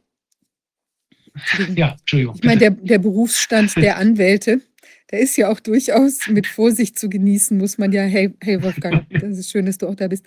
Ähm, die, äh, die äh, ist ja durchaus mit Vorsicht zu genießen. Ja, ich finde, eigentlich braucht es auch eine Gesellschaft, wo wir das überhaupt nicht mehr brauchen, wo die Leute gar nicht mehr mit irgendwelchen richtigen Klagen und sonstigen übereinander herfallen, sondern wo man einfach sieht, so ist es, so ist es recht und gerecht und so verhalte ich mich dann auch. Und wenn man äh, da auch, äh, sagen wir mal, von der Gruppe aufgefordert würde, sich eben entsprechend zu verhalten, ich finde, dann äh, darf es ja durchaus auch so sein. Also häufig ist ja auch das, was man als so erlebt, auch im Einklang mit dem Gesetz. Es ist ja nicht so, also nicht immer wird das Gesetz ja gebeugt, äh, sondern wenn man eben, sagen wir mal, von der Grundidee ausgeht, ja, dann stimmt da ja auch vieles, wenn es denn eben richtig ange, angewandt würde. Aber ich glaube, man muss natürlich jetzt gucken, wir haben natürlich, äh, also im Moment, also ich verstehe, was du sagst, dann wiederum ist es aber natürlich so, wenn wir jetzt alles unter einem Dach haben, weißt du, dann hast du natürlich schon wieder auch der, der das Problem, wie wir es bei der EU haben, der Infiltrierung an ganz oberster Stelle. Und eigentlich ist wahrscheinlich das, was tatsächlich ähm, sehr gut helfen würde, das wäre eben, wenn du äh, tatsächlich zum Beispiel ein Netzwerk von, sagen wir mal, sieben Anwälten, die eben eng miteinander sind. Also äh, tatsächlich ist das jetzt zum mhm. Beispiel bei mir im, im, im, in dieser, in unserer Szene, wie will man sagen, würde ich auch sagen, da gibt es eine ganze Reihe Anwälte, mit denen ich mich regelmäßig austausche. Die kennen dann wiederum andere, die vielleicht eine Spezialisierung haben, sind wieder eine Gruppe und da hat man wieder eine Gruppe und sowas. Ja, es ist ja im Moment auch noch nicht mal so sehr unser Problem, dass wir jetzt alle neue Büros an, anmieten für AFA oder für irgendwelche anderen, sonst ist ja, das ist ja schon relativ dezentral. Aber ich glaube, dieses, dass du eben in so kleineren Vertrauensgruppen bist, ja, wo eben jetzt auch nicht irgendwie von oben reingegrätscht werden kann, das ist, glaube ich, ein ganz, ganz, ganz äh, wichtiger, entscheidender Punkt aus meiner Sicht. Ja, ich glaub, ähm, hallo, und erstmal darf ich erstmal Moin sagen. Hallo Wolfgang. Hey, Wolfgang ja. Schön, dass wir uns mal wieder sehen. ja. Ich habe wir, unsere, unsere Kapazitäten sind ja ziemlich begrenzt, so was, was unsere Möglichkeiten, also die Zeit angeht, was die Möglichkeit mit Menschen zusammen was zu machen angeht. Wir müssen uns also immer was aussuchen. Und äh, deshalb ist es so, dass diese Angebote, die es da jetzt gibt, von Leuten, die einem helfen wollen, die sind ja im Internet zahlreich zu finden. Was, was unheimlich wichtig ist, meiner Meinung nach, ist, dass man, dass man jemanden findet, dem man wirklich vertrauen kann das heißt, der nicht böse ist, wenn man auch mal misstraut. Und das, das ist etwas, was das Misstrauen ist angebracht heutzutage. Wir müssen misstrauisch sein, weil wir sehen, dass überall Leute da sind, die uns helfen wollen. In Wirklichkeit wollen sie Geld verdienen. Das ist bei Ärzten so, bei Rechtsanwälten, überall treffen wir dieselbe Konstellation. Die sind hinter der Kohle her und wollen uns helfen. Und je mehr wir in Not sind, umso höher der Preis. Das ist das, was wir, was wir überall sehen. Und wenn wir jetzt, wenn wir aber jemand, wenn wir sowas haben, dass, dass wir Leute gut kennen, dass wir, dass wir denen vertrauen können, weil wir begegnen denen immer wieder, dann ist das ein bisschen, ist das ein bisschen einfacher. Dann, dann merken die auch, dann kriegen die auch ein schlechtes Gewissen, weil man das erzählt ja seine Erfahrungen dann auch weiter, die man mit, mit Menschen macht, die einem helfen. Das ist im Internet, ist das alles so, so anonym und so weit weg. Da ist es schwierig. Deshalb diese, diese Idee mit den Regionalgruppen finde ich super gut. Und die jetzt, und das, da ist es ja so, dass man, dass man diese Leute, da, da weiß man, kennt man seine Pappenheimer einfach, da weiß man, an wen man sich wenden kann. Und, aber wenn der, der Nachteil bei einer Regionalgruppe ist, das ist ja nicht das ganze Spezialwissen immer vorhanden. Da muss man also sehen, dass man, manchmal gibt es Leute, die in einer Sache besser Bescheid wissen und die sind dann ganz woanders. Die sind nicht in der Regionalgruppe. Und dieses zu, diese, diese Verzahnung, dass man das Wissen rankriegt, aber trotzdem das Vertrauen da ist, das ist, glaube ich, eine riesige Aufgabe. Und da, da gehört also ziemlich viel, ja, soll ich sagen, Fingerspitzengefühl dazu und die richtigen Maße dazu finden. Da werdet ihr wahrscheinlich schon viele Erfahrungen gemacht haben. Das interessiert mich sehr. Und äh, ich, ich sehe diese beiden Probleme eben. Einmal, dass man Spezialisten zur Verfügung haben muss, manchmal, nicht immer. Weil in der Gesundheit wird das weit überschätzt, was man da an Spezialwissen braucht. Ein guter Hausarzt, der kann mindestens, der kann 98 Prozent deiner Probleme lösen.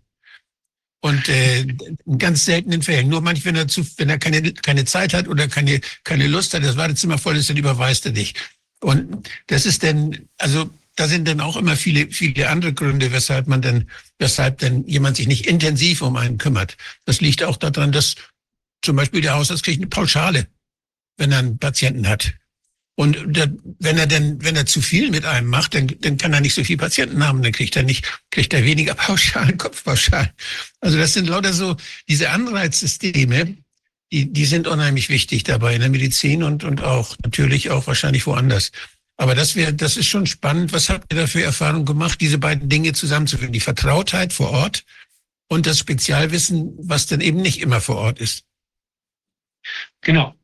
Ähm, ich bin irgendwann mal Auto gefahren und dann ist mir ganz spontan eingefallen, es gibt ein Und in unserer Gesellschaft. Und ich war voll glücklich. Ich war da keine Ahnung, 25 oder so. Ich bin überall hingegangen, ich so, es gibt einen Und und alle so, okay, der dreht jetzt durch. Und ich so, nein, unsere Gesellschaft ist darauf aufgebaut, entweder das eine oder das andere zu machen. Aber wir haben nicht kapiert, dass beides gleichzeitig funktioniert. Das heißt, ich bin jetzt mal ein bisschen provokativ. Wolfgang, bist du ein guter Mensch oder ein böser Mensch? Ich würde sagen, du bist beides. Wenn ich dich in der Ecke dränge und dich wütend mache, ja. wirst du böse. ja? Das ist, ja. Ähm, äh, Im Regelfall, zumindest zu mir, ist es meistens gut. So. es gibt viele, so. die mich für böse, die mich, wo ich böse bin, wo ich sehr böse bin sogar. da habe ich ja nochmal Glück gehabt. So. Aber, und jetzt kommt's. Was können wir jetzt zu diesem Problem oder zu dieser Fragestellung, was können wir da machen? Das Ding ist, ähm, wenn ich sage, wir müssen alle zusammen, dann heißt es zwar, wir müssen alle in dieselbe Richtung, das heißt aber nicht, wir müssen alle in einer Gruppe sein. So, was wir haben, ist, wir haben verschiedene Ebenen von Gruppen. Wir haben einmal die lokale Gruppe. Die lokale Gruppe ist die Gruppe, die direkt vor Ort ist, also eine lokale Ortsgruppe, eine lokale Themengruppe. Das heißt, wenn ich im Garten arbeite, so, und das ist jetzt in Buxtehude, dann interessiert das den Typen in Uganda absolut nicht, ob ich da jetzt Möhren reintue oder Tomaten. Das, so, für meine Lokalgruppe wird das aber interessant, weil wir davon uns ernähren werden. Das bedeutet, diese verschiedenen Ebenen, einmal die Lokalgruppe, darüber, diese Lokalgruppen können sich zusammenschließen zu einer sogenannten Regionalgruppe. Diese Regionalgruppe heißt dann, was weiß ich, ähm, ja, Buxtehude, ne, weil verschiedene Gruppen in Buxtehude sind. So, die nächstgrößere wäre dann, ich glaube Schleswig-Holstein ist das. Oh Gott, die Leute werden mich umbringen.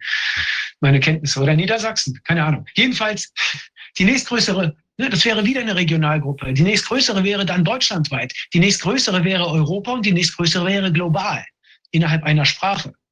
Das heißt, wir haben innerhalb dieser Gruppen eine Vernetzung auf verschiedenen Leveln.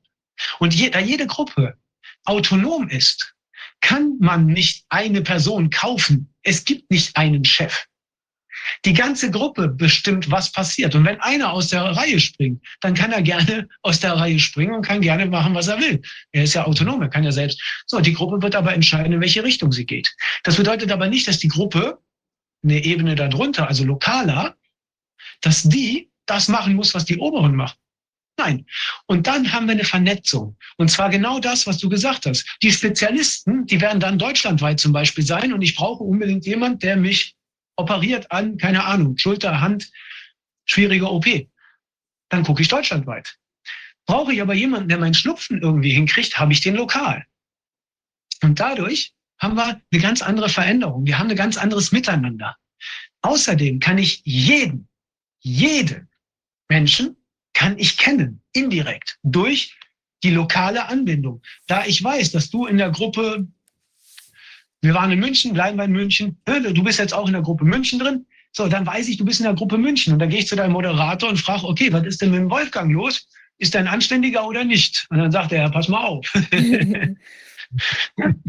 Aber ich habe so, trotzdem noch mal die Frage, Entschuldigung, ich weiß, vielleicht kommst du bitte. zu dem Punkt noch. Ich, mich würde noch interessieren, weißt du, es gibt ja auch Gruppen, wo plötzlich eine ungeheure, ähm, wie will man sagen, manchmal wo plötzlich eine ungeheure Dynamik entsteht, ja, dass du einen hast, der dann irgendwie über den einen schlecht redet und da was macht und da und irgendwie so eine, äh, weißt du, so, so Störer oder, oder auch, also ich meine, wie, also läuft das dann einfach, dann muss im Prinzip auch ein Mut in der Gruppe vorhanden sein, das auszusprechen. Hier läuft was schief. Äh, die Person, immer wenn der auftaucht, sind wir alle im Streit miteinander äh, oder wie auch immer. Also solche Sachen müssten dann ja eigentlich auch beherzt angesprochen werden, dass man das nämlich auch in in Griff kriegt. Sonst kann sich ja so eine Gruppe auch ganz schnell wieder sprengen, weil man vielleicht irgendeine ein Infiltrat oder eine, eine Person, die einfach jetzt mies drauf ist, sagen wir mal so, muss ja noch nicht mal jetzt mit einer Agenda sein, sondern die einfach sowas auch sprengen möchte oder so. Also wie schützt man sich vor sowas auch? Ich glaube, das ist auch, was Wolfgang auch so ein bisschen angesprochen hat.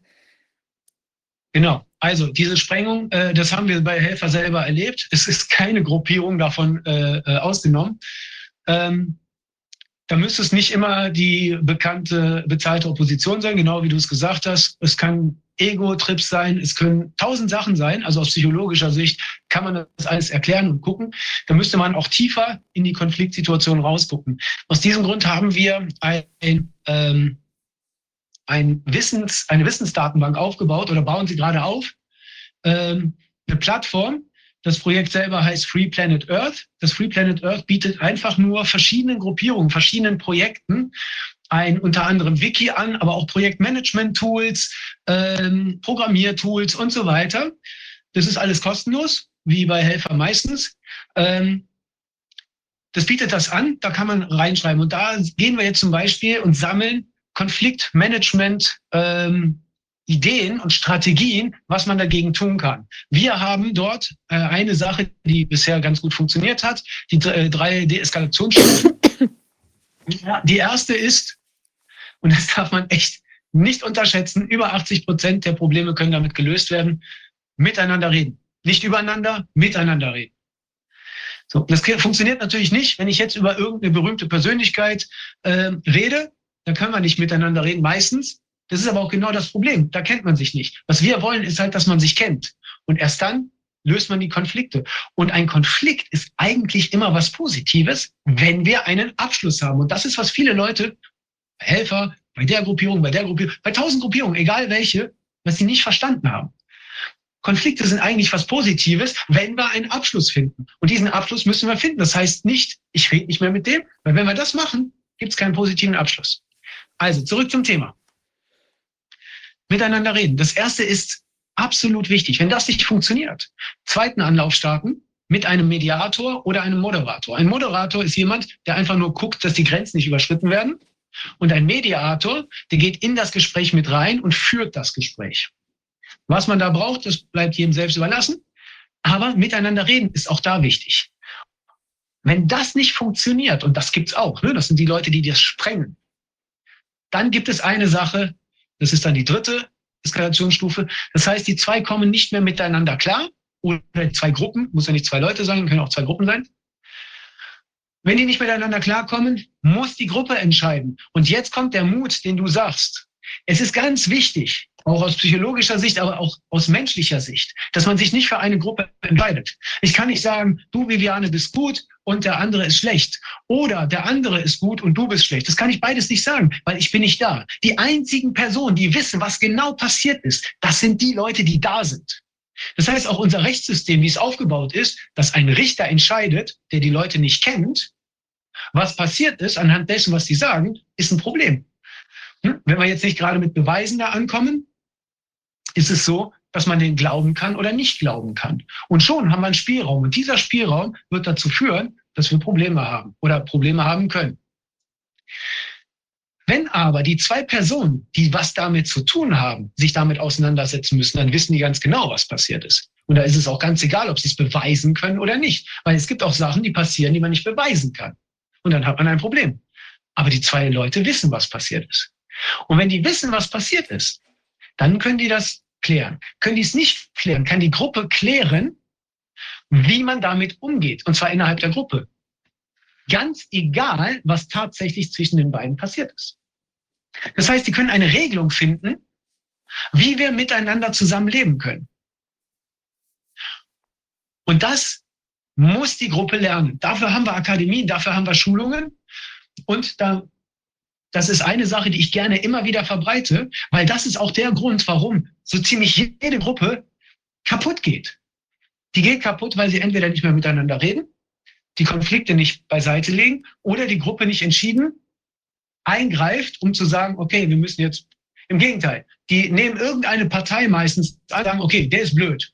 Und dann sage ich, ja, das ist er, stimmt. Aber der ist auch gut. Die Frage ist nicht ob, ne? nicht entweder oder, sondern beides. Die Frage ist wann.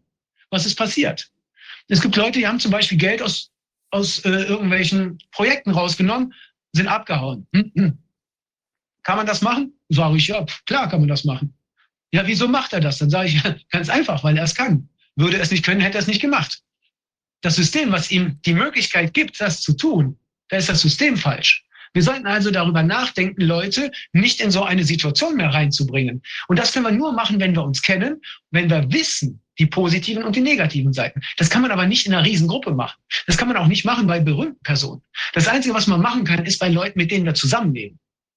Weil da können wir sehen, was ist. Wenn ich jemanden habe, der spielsüchtig ist, dann werde ich ihm wahrscheinlich keine 10 Euro geben, auch wenn er sagt, er will was essen. Warum? Ich vertraue ihm nicht, dass er es fürs Essen ausgibt, weil ich ihn kenne. So, weiß ich, dass ein Obdachloser nach, keine Ahnung, nach Essen verlangt, dann würde ich ihm Essen geben. Und schon hole ich ihn aus der Situation raus, dass er das Geld missbrauchen kann.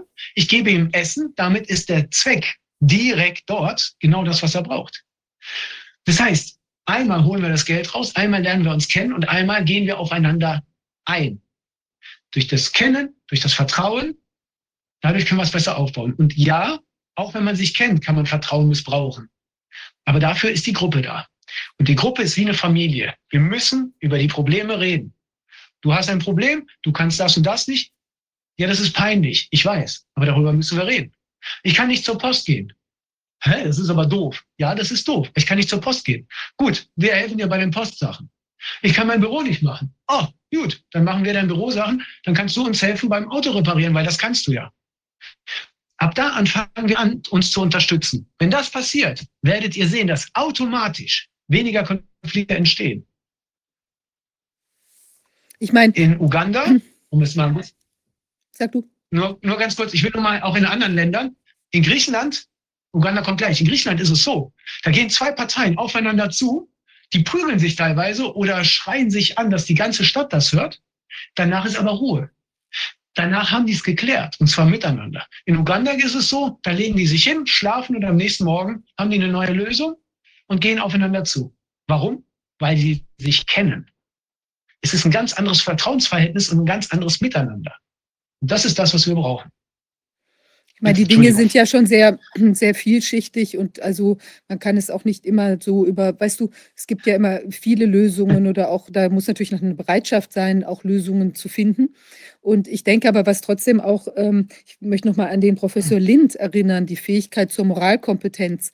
Also ich glaube, das ist eben auch was, was vielleicht auch äh, dazukommen muss, ja, weil ich denke, also dass man eben wirklich versucht, ähm, ja, ich weiß auch nicht, dass die Menschen sich auch bemühen, irgendwie das Richtige zu tun und auch, auch eine Umsicht walten zu lassen und so. Und ich meine, man kann auch nicht einfach sagen, ähm, Jetzt machen die Leute, da macht einer irgendeinen Scheiß und dann müssen die anderen, dann sind jetzt auch, sagen wir mal, Opfer von so einer Situation, das kann ja jetzt alles Mögliche mhm. sein, ja, sind dann gezwungen, unbedingt eine, eine Lösung äh, zu finden, wo sie sich zum Beispiel auch verbiegen müssen. Ja, oder, oder irgendwie, das ist ja, kann ja auch ein Problem sein. Also es kann ja auch sein, Dinge, die man vielleicht jetzt gar nicht mehr in der Gruppe lösen kann.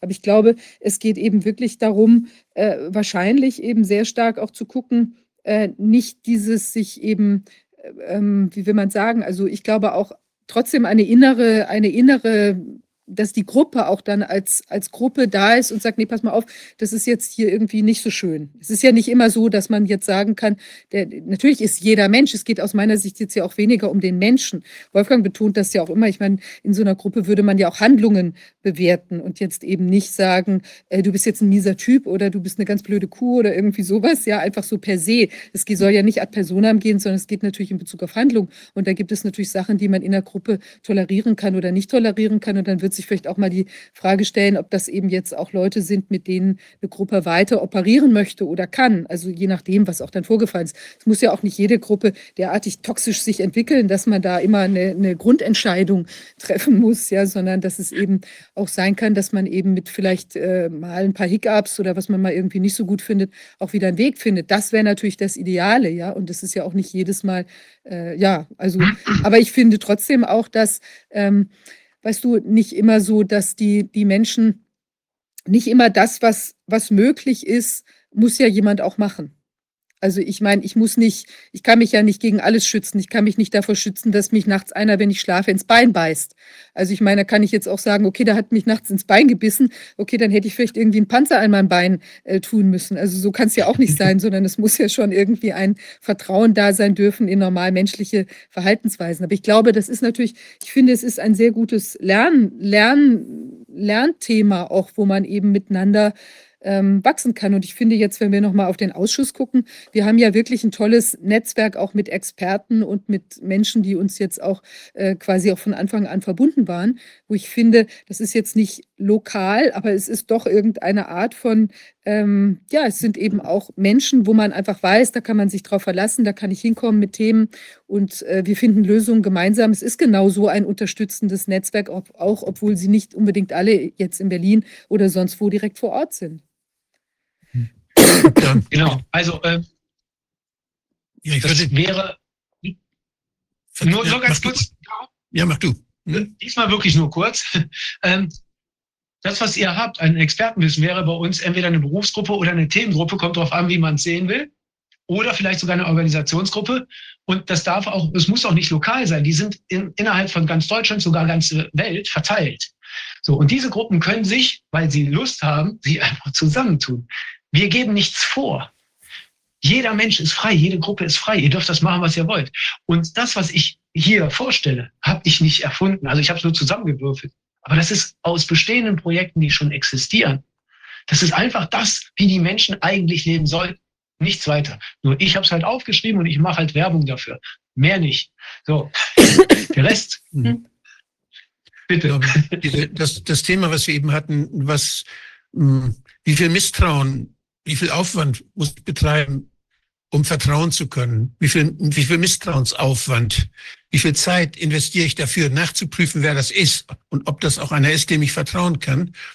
Da gibt es unterschiedliche Ansätze. Es gibt es Leute, die vertrauen erstmal. Und die können natürlich dann auch leicht reinfallen. Da kann leicht was passieren. Die können leicht ausgenutzt werden. Und andere, die, die nehmen gar keinen Kontakt erst auf, weil sie grundsätzlich misstrauisch sind. Da muss man erstmal ganz viel tun, dass man an die rankommt überhaupt. Also vor allem, dass diese, diese beiden Versionen gibt es. Und jetzt den Weg zu finden, dass man erstmal vertraut, aber dass man weiß und dass man sensibel dafür ist und vielleicht sich auch von anderen helfen lässt, offen ist dafür, äh, dass man, dass man dann Alarmsignale sieht, um die richtigen Fragen zu stellen. Denn wenn man, wenn man irgendeinen Anhalt hat, dass das Vertrauen nicht gerechtfertigt ist, dann ist es, finde ich, ganz wichtig, dass man das anspricht dass man das klärt. Und zwar sofort, sobald ein kleiner, so, sobald ein kleiner Verdacht da ist. Denn, äh, und jemand, dem man dann vertrauen kann, der es gut meint, der wird das nicht übel nehmen. Das heißt, der wird, der wird wissen, dass man, dass man unsicher ist und dass man, dass man mehr Sicherheit haben möchte im Umgang mit ihm.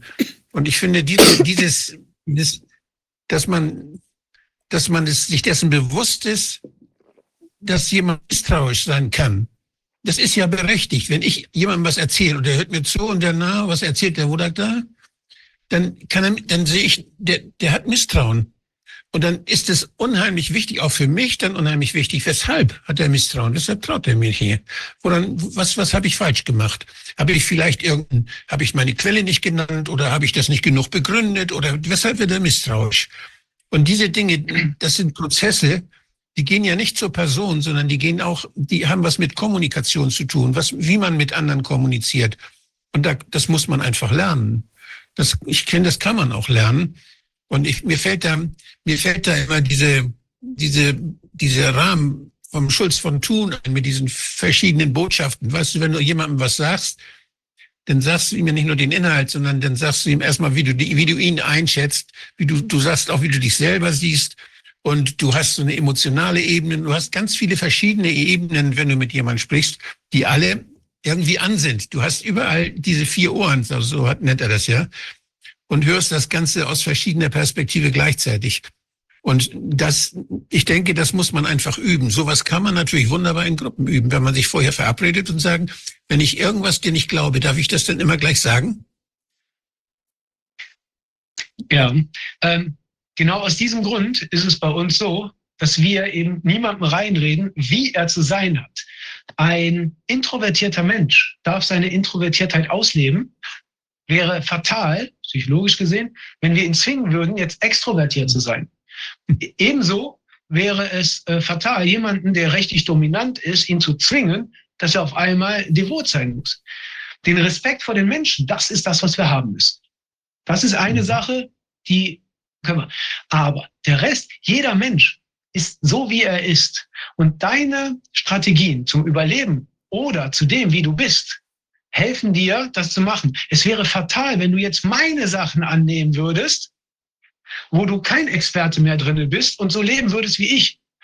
Und wenn wir alle dasselbe machen würden, weil das das Ideal ist, dann nennt sich das Faschismus. Ich möchte jetzt nicht sagen, dass das jetzt momentan draußen der Fall ist, dass man keine abweichende Meinung haben darf. Aber das ist Faschismus. Jeder muss im Gleichschritt. Das Problem ist nur, wenn wir alle gleich denken würden, was würde passieren? Was ist die logische Konsequenz? Wenn ich eine Sache versuche und es nicht schaffe, weil ich eine bestimmte Strategie habe. Und der andere geht an derselben Sache dran mit derselben Strategie, dann wird er auch nicht schaffen. Und die nächsten 100 Leute, wenn die dieselbe Strategie haben, werden es auch nicht schaffen. Aber ich liebe diesen Spruch. Alle wussten, dass es nicht geht, bis einer kam, der es einfach gemacht hat. Warum? Weil er eine ganz andere Art hatte. Er ist ganz anders drangegangen. Und dadurch, dass er ganz anders drangegangen ist, hat er es geschafft. Das heißt, je verschiedener wir sind, desto besser ist es. Solange wir Respekt voreinander haben. Jeder sollte seine Sachen. Deswegen ist es so, dass wir bei Helfer eben nicht ohne Ende Regeln aufstellen. So musst du sein, so musst du sein, so musst du sein. Sei wie du willst. Schädige deine Nachbarn nicht, weil das ist gegen die Gruppe. Und die Gruppe wird von alleine entscheiden, du, das mögen wir nicht. Hör auf. Und so kann es sein, dass eine Gruppe religiös ist, die andere ist technisch, die andere ist spirituell, die andere ist irgendwas anderes. Und bevor jetzt alle kommen, ja, wir sind alles, ja, dann ist auch toll. So, aber die Leute werden sich finden. Und durch das Finden, wenn alle aber in dieselbe Richtung gehen, es geht nicht darum, dass alle gleich sind. Es gibt einen Unterschied zwischen, wir sind alle gleich und wir sind alle gleich berechtigt. Ich bin dafür, dass wir alle dieselben Rechte haben sollten, aber nicht gleich sind. Für die Leute etwas einfacher durch ein Beispiel. Ne? Wenn wir ein Recht haben, dass jeder ein Kilo Nudeln essen kann, natürlich weizenfrei und so weiter, aber ne, ein Kilo Nudeln, dann heißt es nicht, dass du ein Kilo Nudeln essen musst. Das heißt nur, dass im schlimmsten Fall du ein Kilo essen darfst. So, wenn weniger ist, isst du weniger. Wenn du mehr willst, kannst du ja andere fragen, ob die etwas übrig haben. So, und genau so funktioniert das. Deswegen funktioniert das mit dem Schenken. Wir haben mal eine Sache ausgetestet, nur mal, dass ihr mal so ein paar Zahlen im Kopf habt. Wir haben mal ausgetestet, ähm, äh, der Dante ähm, aus Frankfurt hat sich mal einem bestimmten Projekt angenommen, und zwar die 35-Stunden-Woche. Wie viel arbeiten wir? Und wie viel müssten wir arbeiten, wenn wir nur produktive Arbeit hätten? Er ist auf die Idee, äh, er hat das ausgerechnet mit den offiziellen Zahlen und er hat gesagt, eigentlich müssten wir nur fünf Stunden arbeiten. Wenn wir alle gleich berechtigt wären, wenn wir das Geld nicht in den Vordergrund stellen würden, sondern wenn wir wirklich produktive Arbeit in, in, äh, äh, machen würden. So, das bedeutet, wir arbeiten, weil uns gesagt wurde, wir müssen arbeiten. Alle haben dasselbe im Kopf, nur alle machen es falsch. Warum? Weil wir dasselbe können, weil wir dasselbe Wissen haben. Was wir machen müssen, ist unterschiedlich. Wir brauchen Querdenker. Und zwar jetzt nicht die Bewegung, sondern Leute out of the box Denker. Genauso brauchen wir Leute, die dem System folgen. Wir müssen nur lernen, mit denen zusammenzuarbeiten. Und das ist eine Art, das können wir nur machen, wenn wir uns kennen. Sorry, wenn ich so lange gesprochen habe. Nee, alles gut. Also ich finde das sehr anregend. Man muss da wirklich, es gibt ganz viel, was man daraus mitnehmen kann, wo man sich äh, über Strukturen Gedanken macht. Und ähm, äh, ich möchte noch eins anmerken, vielleicht, also auch diese, diese, ich finde, da sind ja auch jetzt nochmal beim Ausschuss oder in dem Netzwerk, da sind ja tatsächlich auch, auch wirklich emotionale Beziehungen entstanden oder, oder gute, äh, stützende Beziehungen. Ist ja nicht einfach jetzt auch nur, okay, ruft man jetzt jemanden an und, und äh, spricht mal über irgendwie hier die neue Impfnebenwirkung oder sowas, sondern da ergeben sich ja auch dann äh, also Leute, wo, wo, man, wo man auch Rat kriegt, auch in anderen Fragen oder wie organisiert man sowas. Also es ist ein, ein das, das sind schon gute Sachen, die da, die da entstanden sind. Und ich glaube, ähm, ja, also ich, ich denke, dass auch die, die, die Krise hier jetzt auch insofern eine Chance war, als die Leute eben wirklich auch angefangen haben, äh, mehr sich nochmal wieder oder in anderer Weise miteinander zu vernetzen, als es eben vielleicht früher äh, so der Fall war, wo man halt vielleicht so irgendwie nebeneinander hergelebt gelebt hat oder was auch immer. Ja, also ich glaube, da sind auch viele Dinge entstanden. Aber gleichzeitig eben auch, weil natürlich viel neu zusammengewürfelt wurde und man jetzt eben auch nicht sich vielleicht von, von Kinderbeinen auf kennt, der Sohn vom anderen Bauern nebendran und man hilft sich oder sowas, ja, äh, sondern da sind eben auch neue Sachen, wo man dann auch wiederum Vertrauensthemen, was Wolfgang angesprochen hat, und eben Unterstützung, wie viel ist ein anderer wirklich bereit zu geben? Also auch wenn du sagst schenken, wie viel verschenkt sich ein anderer dann wirklich? Äh, dann, ähm, ja, also da möchte ich gerade noch eine Sache zu sagen. Ähm, da ich glaube, da hat man eben jetzt auch viel, viel gelernt oder auch lernen müssen, manche Leute oder so. Aber ich glaube eben, was du sagst, dieses, dieses Schenken, einfach die Dinge tun, weil man das Gefühl hat, die müssen getan werden. Ja, eben, eben, äh, also auch, auch einem inneren Drang folgen und eben das gerne einsetzen, was man eben kann. Ähm, einer kann gut schreiben, einer kann gut, wie du sagst, irgendwie handwerklich was machen. Und das finde ich ist eigentlich auch was, was ja auch unheimlich schön ist. Also wenn man da nicht aufs Geld guckt und nicht auf, ähm, ah, was habe ich jetzt davon und schenkst du mir genauso viel, sondern eben sich irgendwo in einer, auf eine Art einfach irgendwie erstmal wegschenken und dann guckt man mal, was kommt zurück. Und wenn dann gar nichts kommt oder eben der Biss ins Bein, dann hat man da vielleicht an der falschen Stelle was geschenkt geschenkt, aber trotzdem war es wahrscheinlich immer noch geben seliger als nehmen. Ja, also insofern, naja, das Wort zum Sonntag. Also, ähm, ja. Viviane, da, von daher sind wir eigentlich auch so eine Art Helfergruppe, nicht? Corona ich wollte es gerade sagen. Wir ja. machen das seit, seit Jahren ehrenamtlich und jeden Freitag sitzen wir hier, machen viel Ärger auch und machen, werden auch mal angeschissen von Leuten und machen, äh, wir erleben all diese Dinge ja und lernen unheimlich viele neue Leute kennen. Das macht, irgendwie macht das auch Spaß und, und das Echo ist ja auch, Mensch, dass viele Leute das ganz gut finden und sagen, vielen Dank, was ihr solche Arbeit macht, macht mal schön weiter. Und das ist so ähnlich wie bei Helfer. Ich finde das also sehr überzeugend. Das stimmt, ja, wir sind auch eine Helfergruppe. Ja, ähm, äh, äh, Kerl, hast du, möchtest du ähm, noch irgendwas, liegt dir noch was auf dem Herzen und dann auch nochmal Helfer, wie, wie findet man die, auch im Netz? Ihr habt ja auch eine Webseite. Ja, ja. Ich möchte vielleicht drei Sachen sagen und äh, ja, danach äh, sage ich das mit der Webseite beziehungsweise mit dem Wiki. Ähm, das eine ist, was du angesprochen hast, Viviane, ähm, mit der intrinsischen Motivation, so nennt man das in der Psychologie. Die intrinsische Motivation ist eines der wichtigsten Motivationen. Das ist die Motivation, das ist das, was wir aus Liebe machen. Das, was ich als Kefi bezeichnet habe im Griechischen, diese positive Energie, die kommt aus dem Inneren heraus, aus dem Herz. Das ist ganz wichtig, dass man den Unterschied oder dass man das versteht. Wenn man das nicht macht, eine extrinsische Motivation, zum Beispiel, ich werde Arzt, weil ich da gut Geld verdiene. Ich werde Programmierer, weil ich gut Geld verdiene, aber ich habe keine Ahnung. Oder ich werde noch besser, ich werde Lehrer und jeder kennt, jeder kennt Lehrer. Uiuiui, ui, der hat es nicht gemacht, weil er Bock drauf hat. Der wollte keine Ahnung, was er wollte. Seine Machtfantasien ausleben und so weiter. Aber das kennt jeder. Wenn wir das machen würden, was wir lieben, nicht wegen dem Geld, nicht intrinsische Motivation, nicht weil es Macht gibt oder ähnliches, sondern weil wir es von innen raus machen, dann haben wir das Burnout vorkommen, was ja eines der größten Krankheiten ist, also vor Corona war es zumindest offiziell, ne? das ist das, was am meisten angestiegen ist, dann würde Burnout wegfallen. Weil die meisten Leute machen ihren Job nicht, weil sie, äh, weil sie wollen, sondern weil sie müssen, weil es ihr Überleben sichert. So. Das heißt, intrinsische Motivation, etwas aus Liebe zu machen, ist eines der wichtigsten Sachen. Das zu der einen Sache. Die andere Sache ist das, was du über Corona gesagt hast. Ähm, das kam etwas zu kurz. Wir haben hier den Corona-Ausschuss. Ich würde gerne ein ganz kleines Thema dazu machen. Und zwar, das ist das sogenannte Framing. Das hat auch was mit dem Programm zu tun, was wir bisher gemacht haben. Das, was ich gesagt habe, ist, wir sollen Gruppen bilden. Das ist vollkommen richtig und das ist etwas, was wir als Menschen machen müssen. Das hat sich die Psychologie aber zu eigen gemacht und hat ein Konzept entwickelt, Framing oder Propaganda. Das ist nichts anderes. Was besagt dieses Ding? Viele Sachen, bitte, das sind nicht alles, aber das ist eine Sache. Viele Sachen, die wir anderen Leuten vorwerfen. Wenn ich dir das persönlich vorwerfen würde, könnte man das überprüfen, könnte man sagen, ja, sie ist, nein, sie ist nicht. Was sie aber machen ist, sie greifen nicht Menschen direkt an oder meistens nicht, indirekt. Sie legen ein, äh, wie heißt das, eine Verknüpfung, psychologisch gesehen, eine Verknüpfung zu einer Gruppe. Und die sagen, diese Gruppe ist schlecht. Zum Beispiel, Querdenken ist schlecht. Und da sage ich, aber Querdenken ist auch gut. Querdenken hat alles.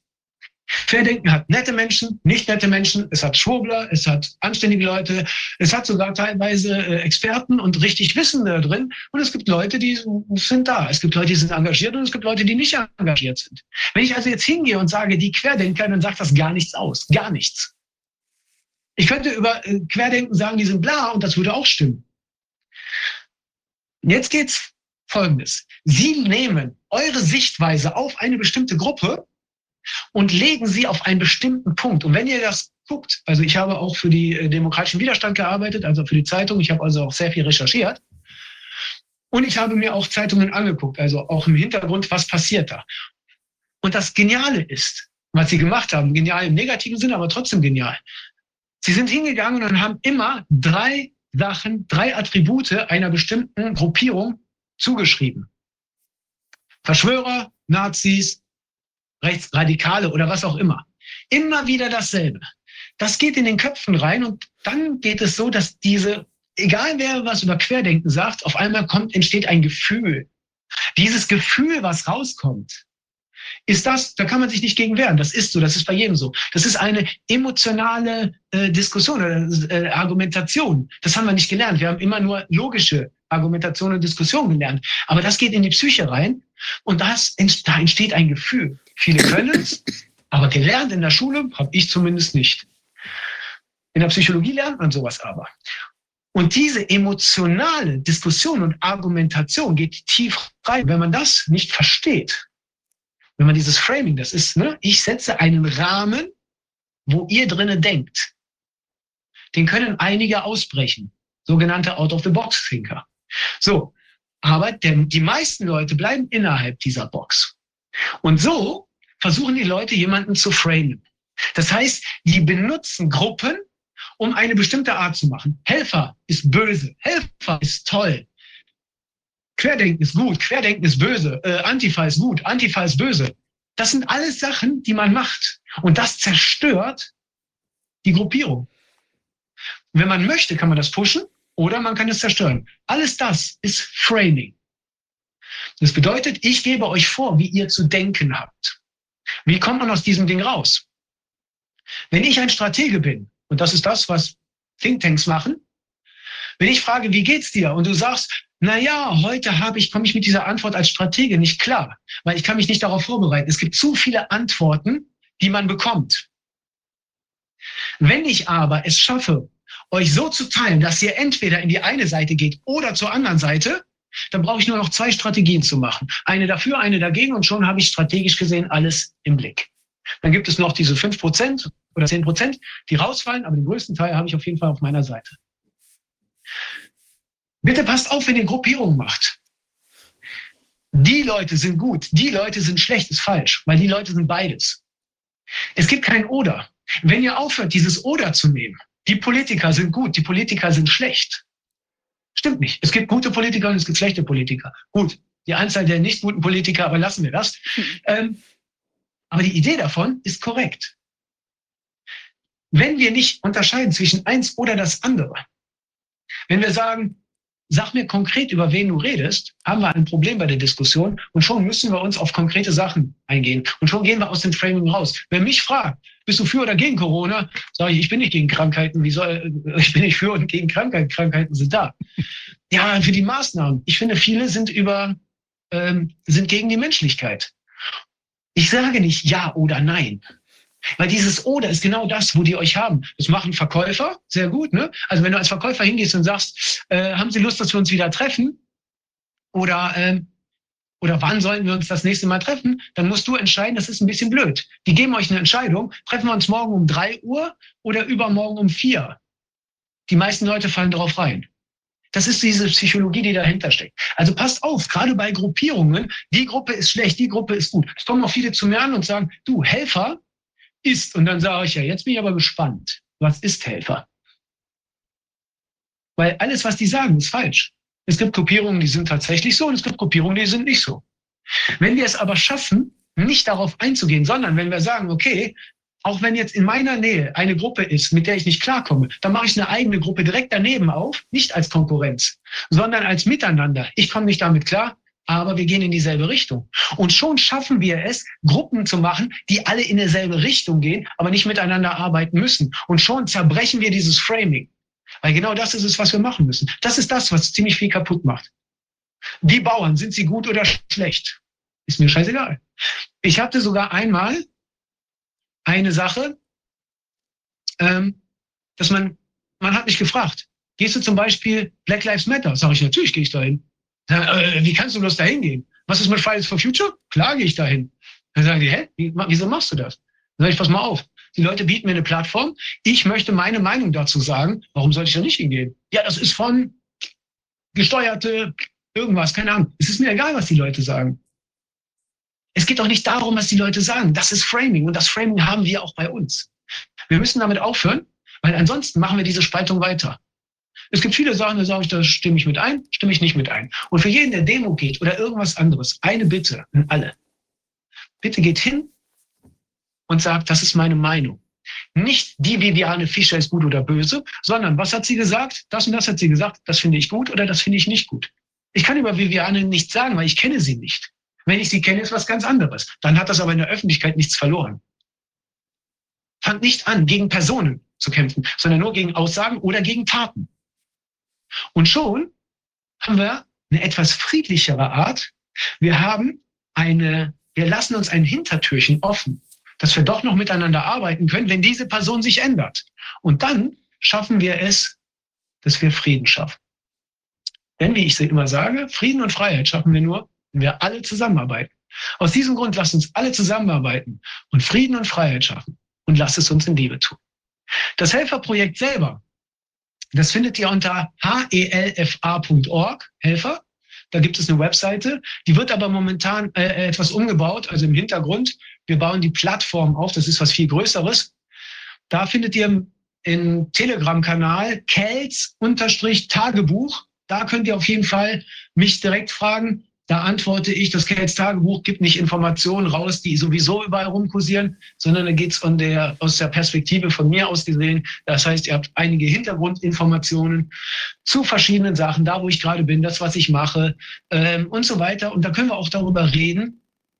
Es ist erstmal ein Kanal, hat aber ein Diskussionsding. Da können wir darüber reden, wie wir was machen und was wir, ja, neue Ideen sammeln und so weiter. Ich versuche es positiv zu halten. Es gibt aber auch viele negative Sachen.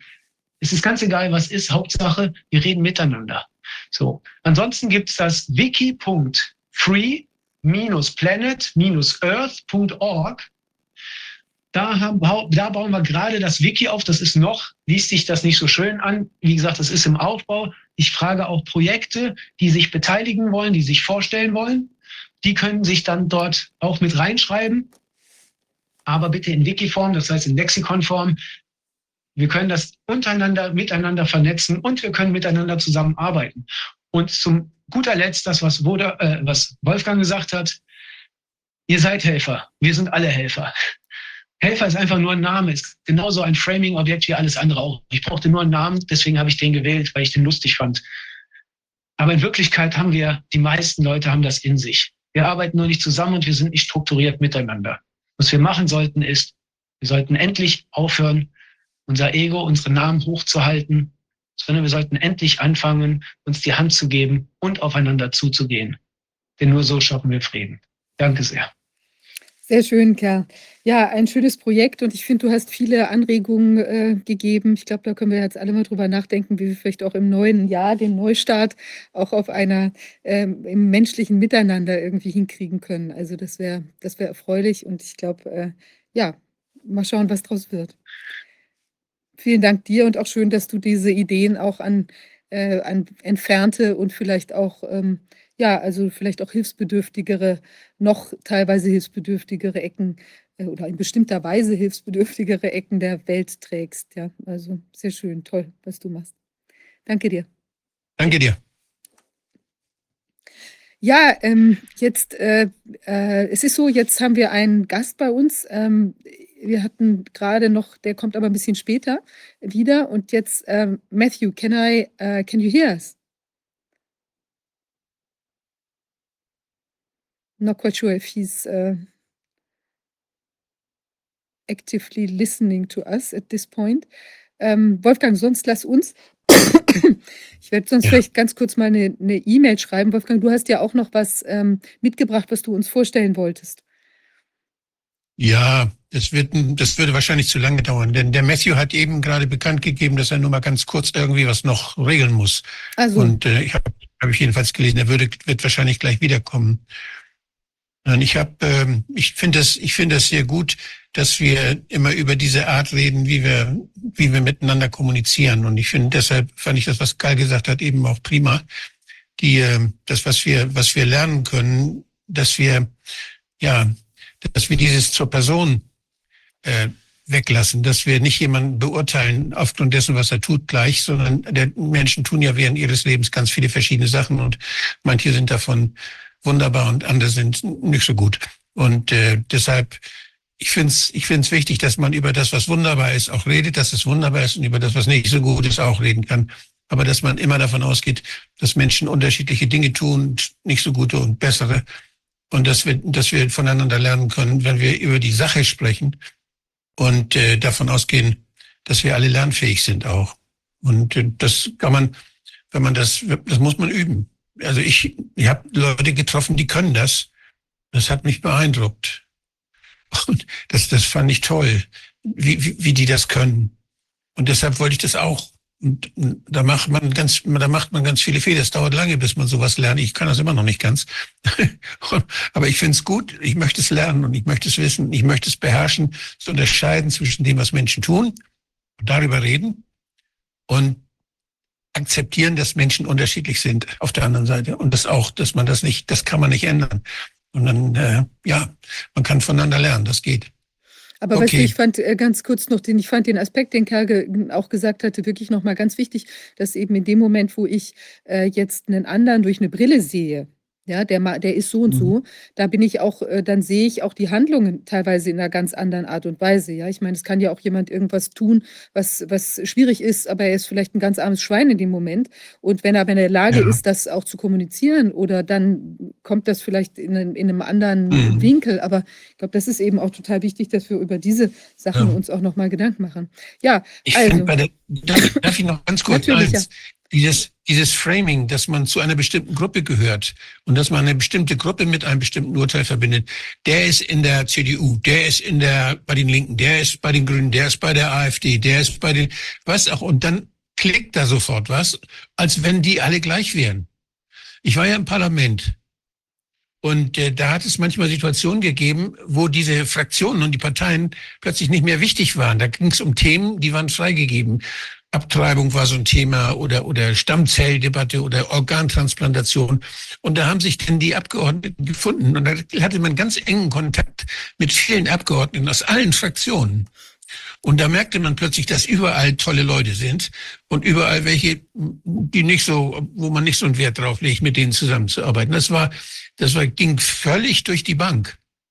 Und äh, das ist so, das ist so wichtig. Allein, dass wir uns das gefallen lassen, dass man in den Medien auch das so vereinfacht oder auch bei der Beurteilung, das ist einer von der CDU oder das ist einer von der weiß nicht was Partei oder AfD oder weiß nicht was. Natürlich gibt es da korrupte Leute überall, in allen Parteien, in der SPD, auch bei den, in der Basis, auch überall. Überall gibt's korrupte Leute. Leute, die machen da nur mit, weil sie ganz was anderes wollen. Das wissen wir. Aber hm. das, das ist nicht, das ist nicht das Ding, sondern wir müssen uns schon die Mühe geben, mit wem wir zusammenarbeiten. Das können Leute aus allen Gruppierungen sein, da kann irgendein Name dahinter stehen. Aber wir müssen gucken, mit wem habe ich es da zu tun? Und was kann ich mit dem vielleicht machen, was wir uns gegenseitig verstärken und dass wir das gleiche Gute tun? Und also das, diese Offenheit, die ist unheimlich gut. Und deshalb ich finde ja Parteien so ein Mist, muss ich sagen, weil die es eben ermöglichen in einer Demokratie, wo wir alle unterschiedlich sind und wissen, dass wir alle anders sind, jeder immer wieder anders, auch während seines Lebens sich dauernd ändert, dann tut, sortiert man die Leute politisch in irgendeinen so Haufen rein. Und dieser Haufen, der wählt dann irgendeinen Vorsitzenden und der sagt dann, wie wir alle sein sollen oder wie wir alle sind oder der, die, dieser, der Vorstand bestimmt denn, wer uns vertritt und das ist so ein starres, so ein, ein starres Gerüst, so eine grobe Vereinfachung, die überhaupt nicht zur Demokratie passt. Parteien passen nicht zur Demokratie.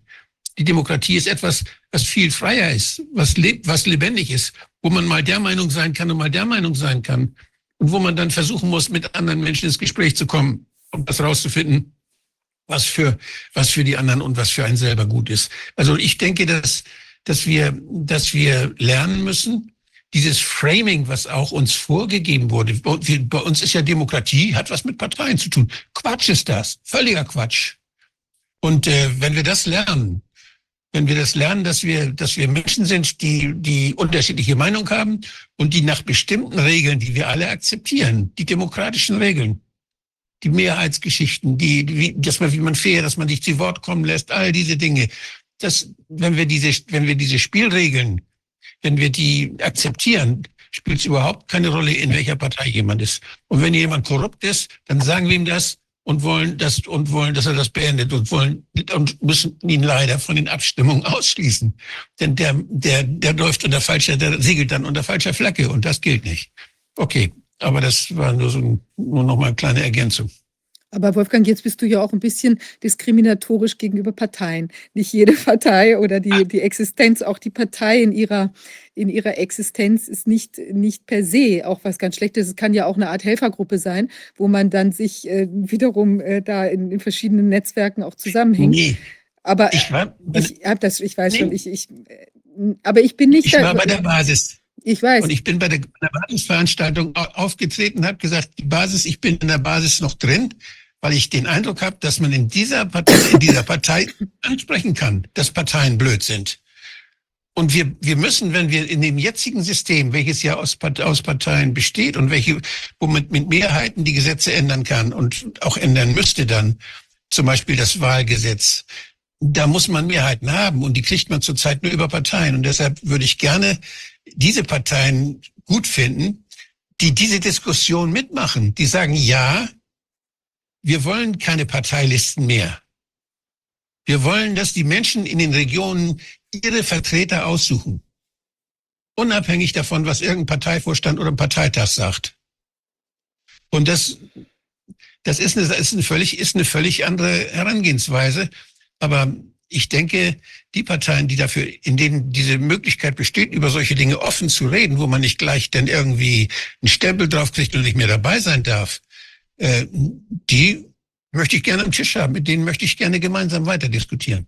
Ja, da ist natürlich immer die Frage, wie ehrlich das dann gemeint, wird, gemeint ist. Und da gibt es natürlich auch, äh, wie will man sagen, Pervertierung oder, oder Inkrustierung von Kräften, die vielleicht nicht so förderlich sind für eine solche Diskussion.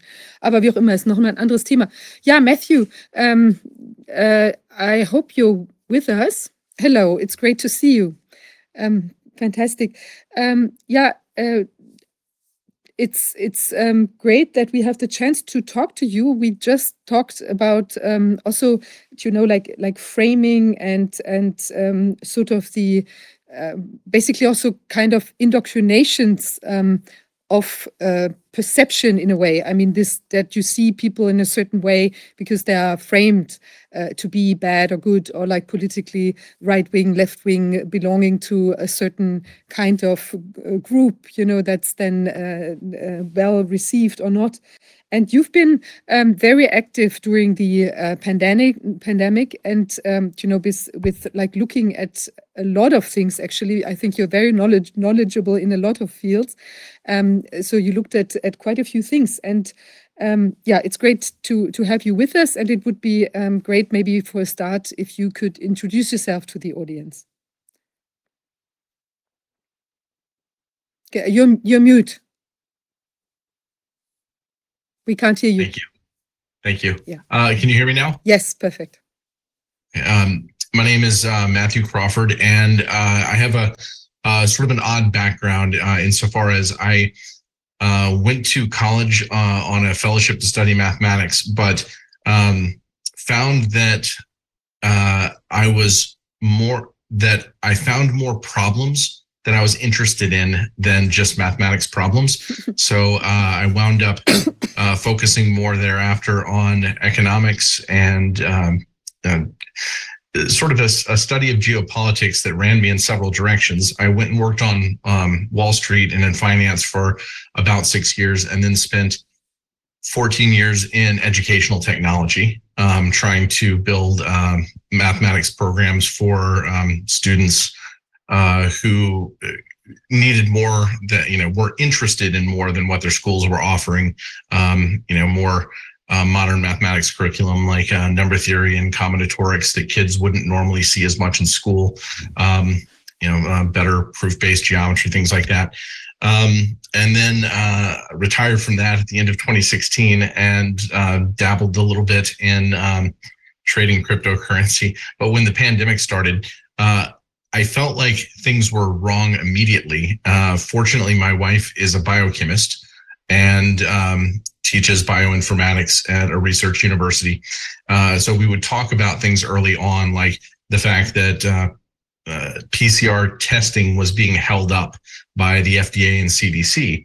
Whereas my wife explained to me, we have 8,000 PCR labs, and any one of us could produce a you know PCR overnight. Um, and so, you know, I kept scratching my head and going, you know, what is going on? But in particular, because I kept track of markets, um, I, I had, you know, I, I, I knew that the mortgage bond crisis was coming years before it did because we were talking about it a decade ahead of time on Wall Street. Um, I knew, uh, you know, I, I when I saw the repo markets crash in September of 2019, I thought, well, you know, some kind of a something is coming down the pipeline, but I, I wouldn't have expected a pandemic.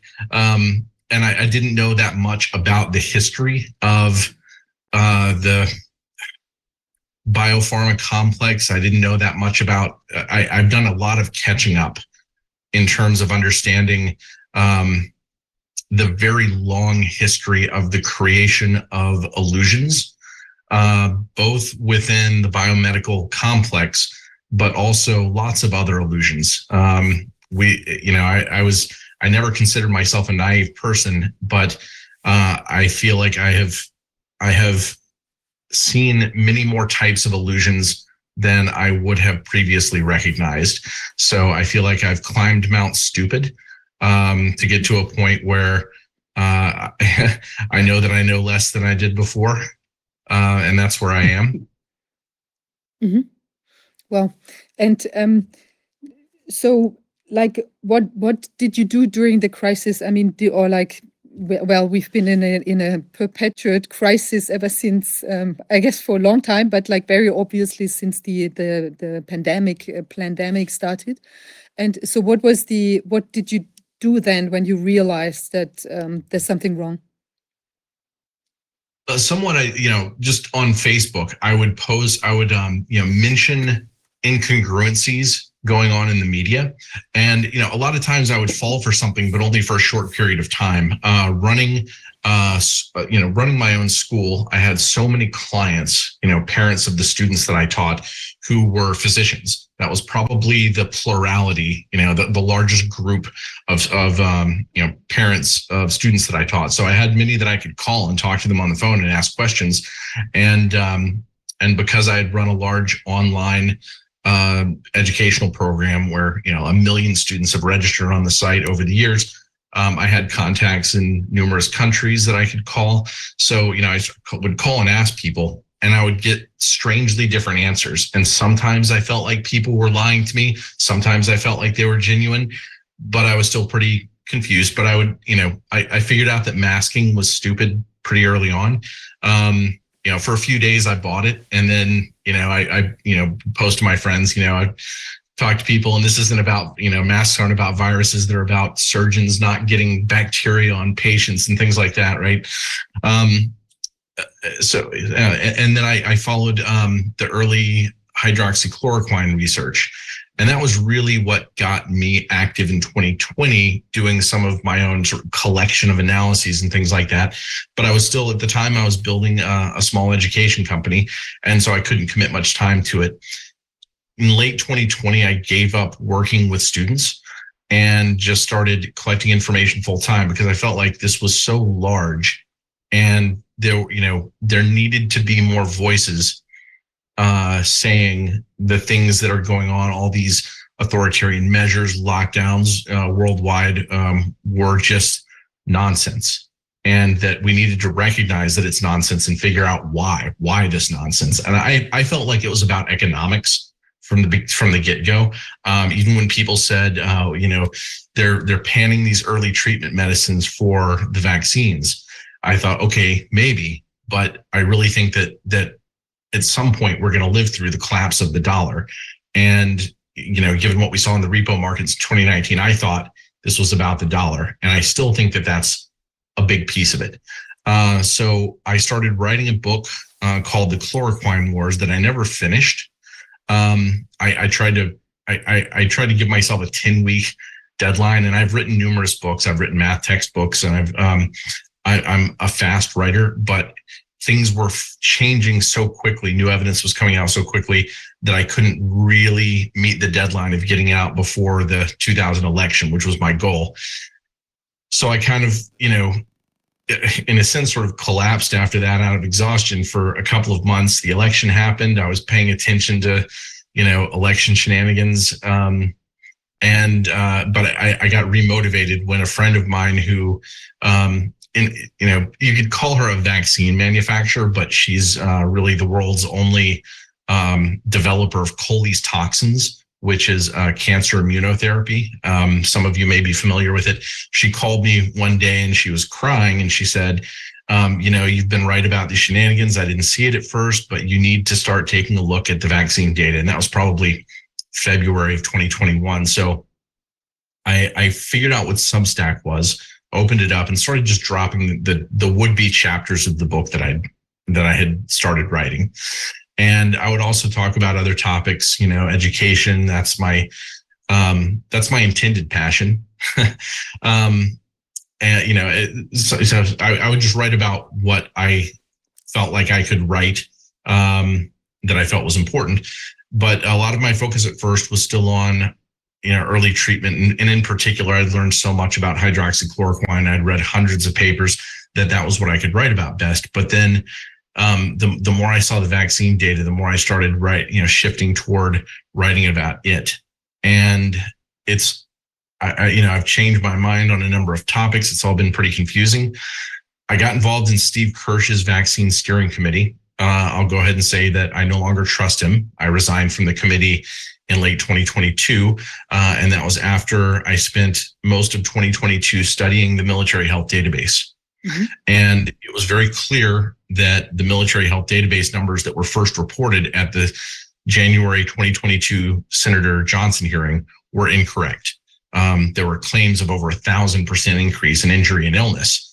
And while I do believe that there are vaccine harms, um, that number just seemed uh, wildly inaccurate.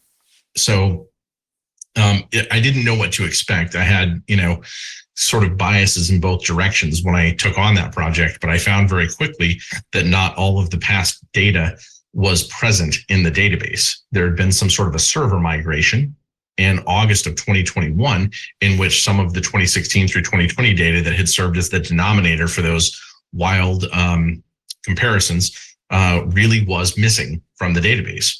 And we should still figure out why it's missing. Unfortunately, I got overwhelmed by what seemed like uh, propaganda from what I thought was our, you know, my side, um, who really, really wanted to push these false numbers. And, um, and, and that really bothered me. And I pushed back against it. And I said, no, we need to, we need an investigation into the data contractor. And I still believe that. Um, but I, I was working, you know, hundred hour weeks on that and pretty exhausted and couldn't handle every aspect of that fight myself.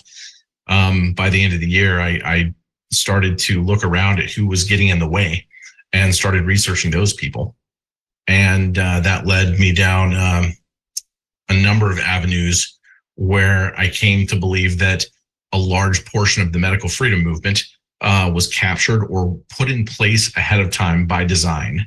Mm-hmm. And uh, the more that I see, the more I believe that firmly. But I've gone back in history, uh, researching the roots of how that could take place and I kept finding um, cult relationships, military intelligence, and, and other intelligence relationships, um, societies like the Fabian Society, uh, all having connections. Uh, the Rockefeller Foundation, Rockefeller, you know, everything connected to not just the pandemic, but also the, the medical freedom movement.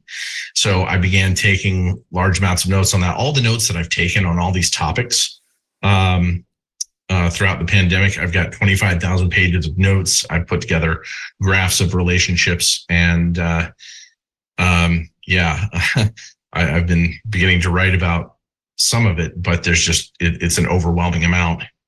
Mm-hmm.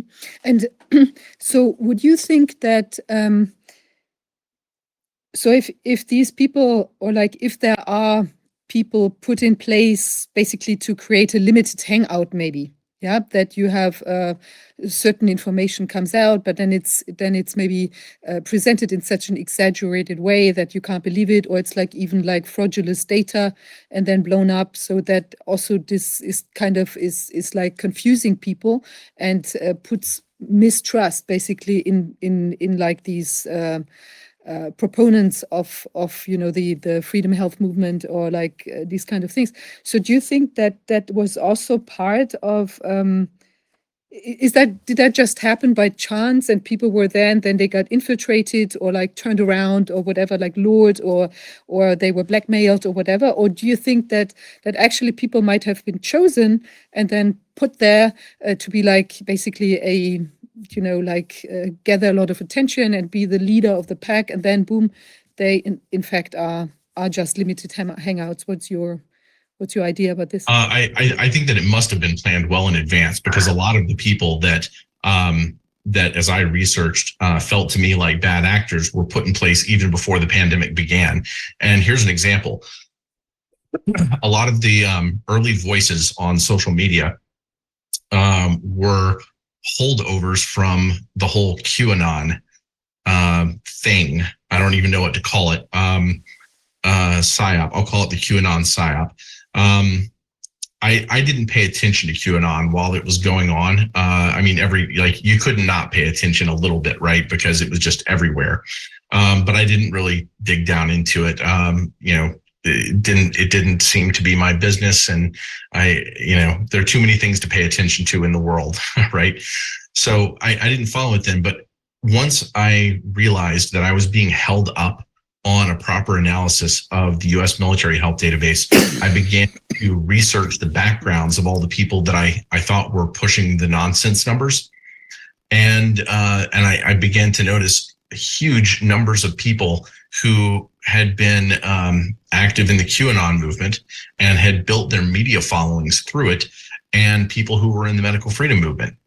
I also noticed a large number of Scientologists, and this was both in the QAnon uh, PSYOP and also in the medical freedom movement. And I began to take notes on them and map them. And I have uh, probably several thousand pages of notes in total. Um, and then I began to research, you know, what is Scientology? And I began to, to realize they weren't the only cult that was active uh, in the medical freedom movement. Uh, Falun Gong, um, which actually started and runs the, the Epoch Times. Uh, Falun Gong was probably templated from Scientology. In fact, um, you know, most people don't really know much about Falun Gong, but uh, just like Scientology, they believe that you have aliens all over your body and that you have to go through their exercises in order to relieve yourself of those aliens. Um, so it looks like Scientology plus Chinese culture um, added in. Well, Uh, and as I began that's interesting. That's I, I oh, I I thought that I mean so far what I've seen from Falun Gong is like more like a sort of medi- meditation kind of thing and and sort of like to to better yourself like in a in a spiritual way. So I I'm, I'm not quite sure, but like I, I was um, how do you like for instance when you looked at these Scientologists, I mean are they how could you um, realize someone is a Scientology person because that's not really something that people talk about.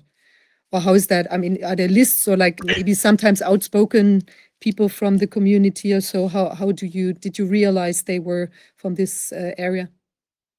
Well, sometimes I would find information about it online. Sometimes people would have mentioned it themselves.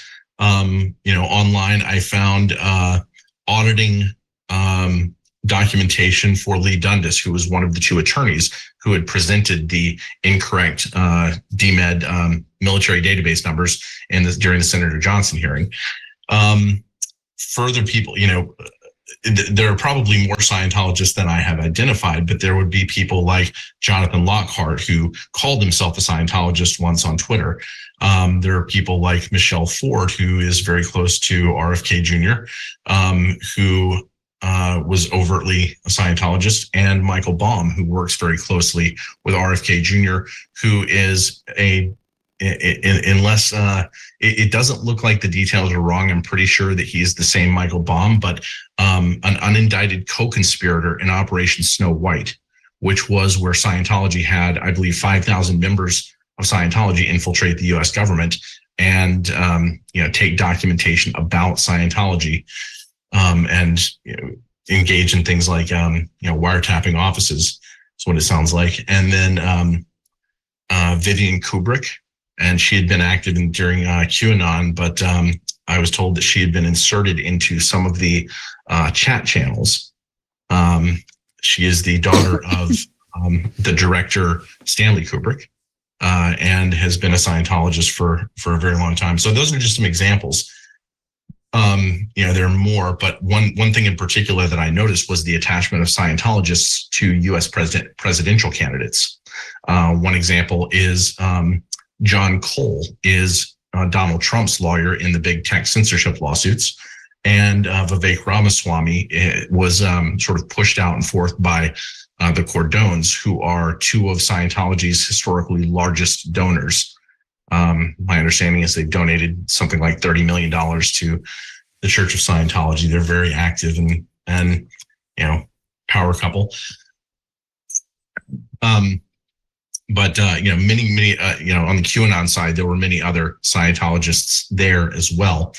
And I kept finding relationships between Scientologists and military intelligence. And from my research, it appears very likely that L. Ron Hubbard, who, you know, the, the Office of Naval Intelligence is by far the most powerful and um, uh, dominant of the U.S. military branch uh, intelligence agencies. And uh, the Church of Scientology admits that L. Ron Hubbard had done work for the Office of Naval Intelligence. I suspect that that in truth, all of these, um, particularly these UFO religions, is is what some people call them. I suspect those are all sort of artificial creations and operations of intelligence agencies, and there's plenty of evidence to go along with that. Um, since some of you are um, from Germany, you're probably aware uh, that um, many European nations have raided Scientology offices, including in Athens. They found documentation that the CIA was um, funding the office there. Mhm. And so can I ask you like um um like what what does like Scientology um so i- in case there are this this theory or li- like your findings your your observations um you know um really suggest that they're kind of infiltrated or like or like put in places or like have whatever activated themselves to to speak out against uh, whatever the measures or so if it was a plan behind it like what what does scientology have has to gain from that That's a good question. Um, it's interesting to note that that cults and cult leaders have made uh, large contributions to presidential candidates. For instance, um, the Moonies, uh, the, the, followers of, of Reverend Hyun Suk Moon. I, I may be misremembering uh, his full name, but uh, they gave $2 million to Donald Trump, for instance. That's just an example. But uh, here, here's what I really think, though. I think that, that the cult and intelligence networks uh, have gone, like you can trace them all the way back to the 19th century. The best example is that the Theosophical Society, which was technically founded in New York, but was almost certainly uh, a, uh, a, City of London project. Um, you know, the moment that, that the society was founded in New York, there were uh, lodges and study groups all over England, especially in London and spreading around Europe. Uh, that doesn't happen very quickly, especially in the 19th century, without some, you know, so, some real backing behind it. Um, and when you begin to to look, um, th- this sort of commonality of being a UFO cult, um, you begin to see all these historical connections. And I've spent a year reading thousands of pages to to learn about these historical connections. Um, the the concept of the New World Order, it was it it was first the the earliest mention I can find of it is from somebody who was a Babist, um, which was a, a, a group that sprang up in Pakistan. But really, when you first hear like actual discussion of it, that's the Theosophical Society during the early 20th century. And um, you've got Annie Basalt and um, Alice Bailey uh, really pushing this notion of the New World Order. And these are people who wound up having uh, almost inexplicable connections uh, with, for instance, um, as it developed the United Nations. This is why the United Nations is, uh, they have a cozy relationship with the Lucas Trust, which was originally the Lucifer Publishing Company founded by Alice Bailey. Um, it, it, has also been funded by uh, the Rockefellers.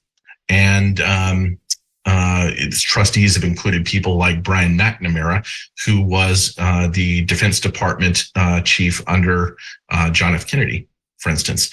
Uh, he was also head of the World Bank at some point.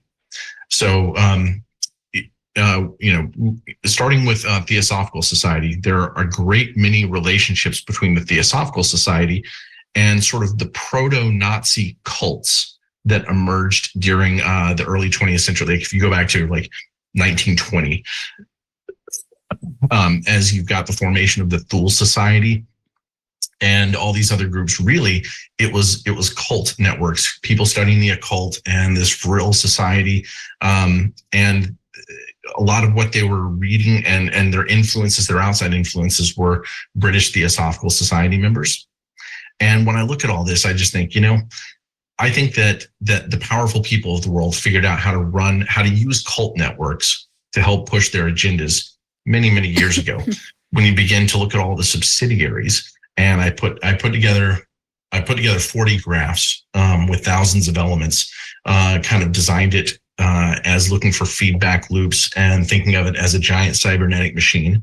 Um, you you can you can see all these networks uh, emanating through Theosophical Society, which I, I, believe that Scientology was really templated off Theosophical Society. Interesting thing that they have in common is that they were both founded by somebody who came out of the Office of Naval Intelligence um, in the United States uh, General uh, Henry Alcott for the Theosophical Society and L. Ron Hubbard later on. And I suspect that Falun Gong was probably also established by the Office of Naval Intelligence as a project to destabilize China or to gain better control or influence in China.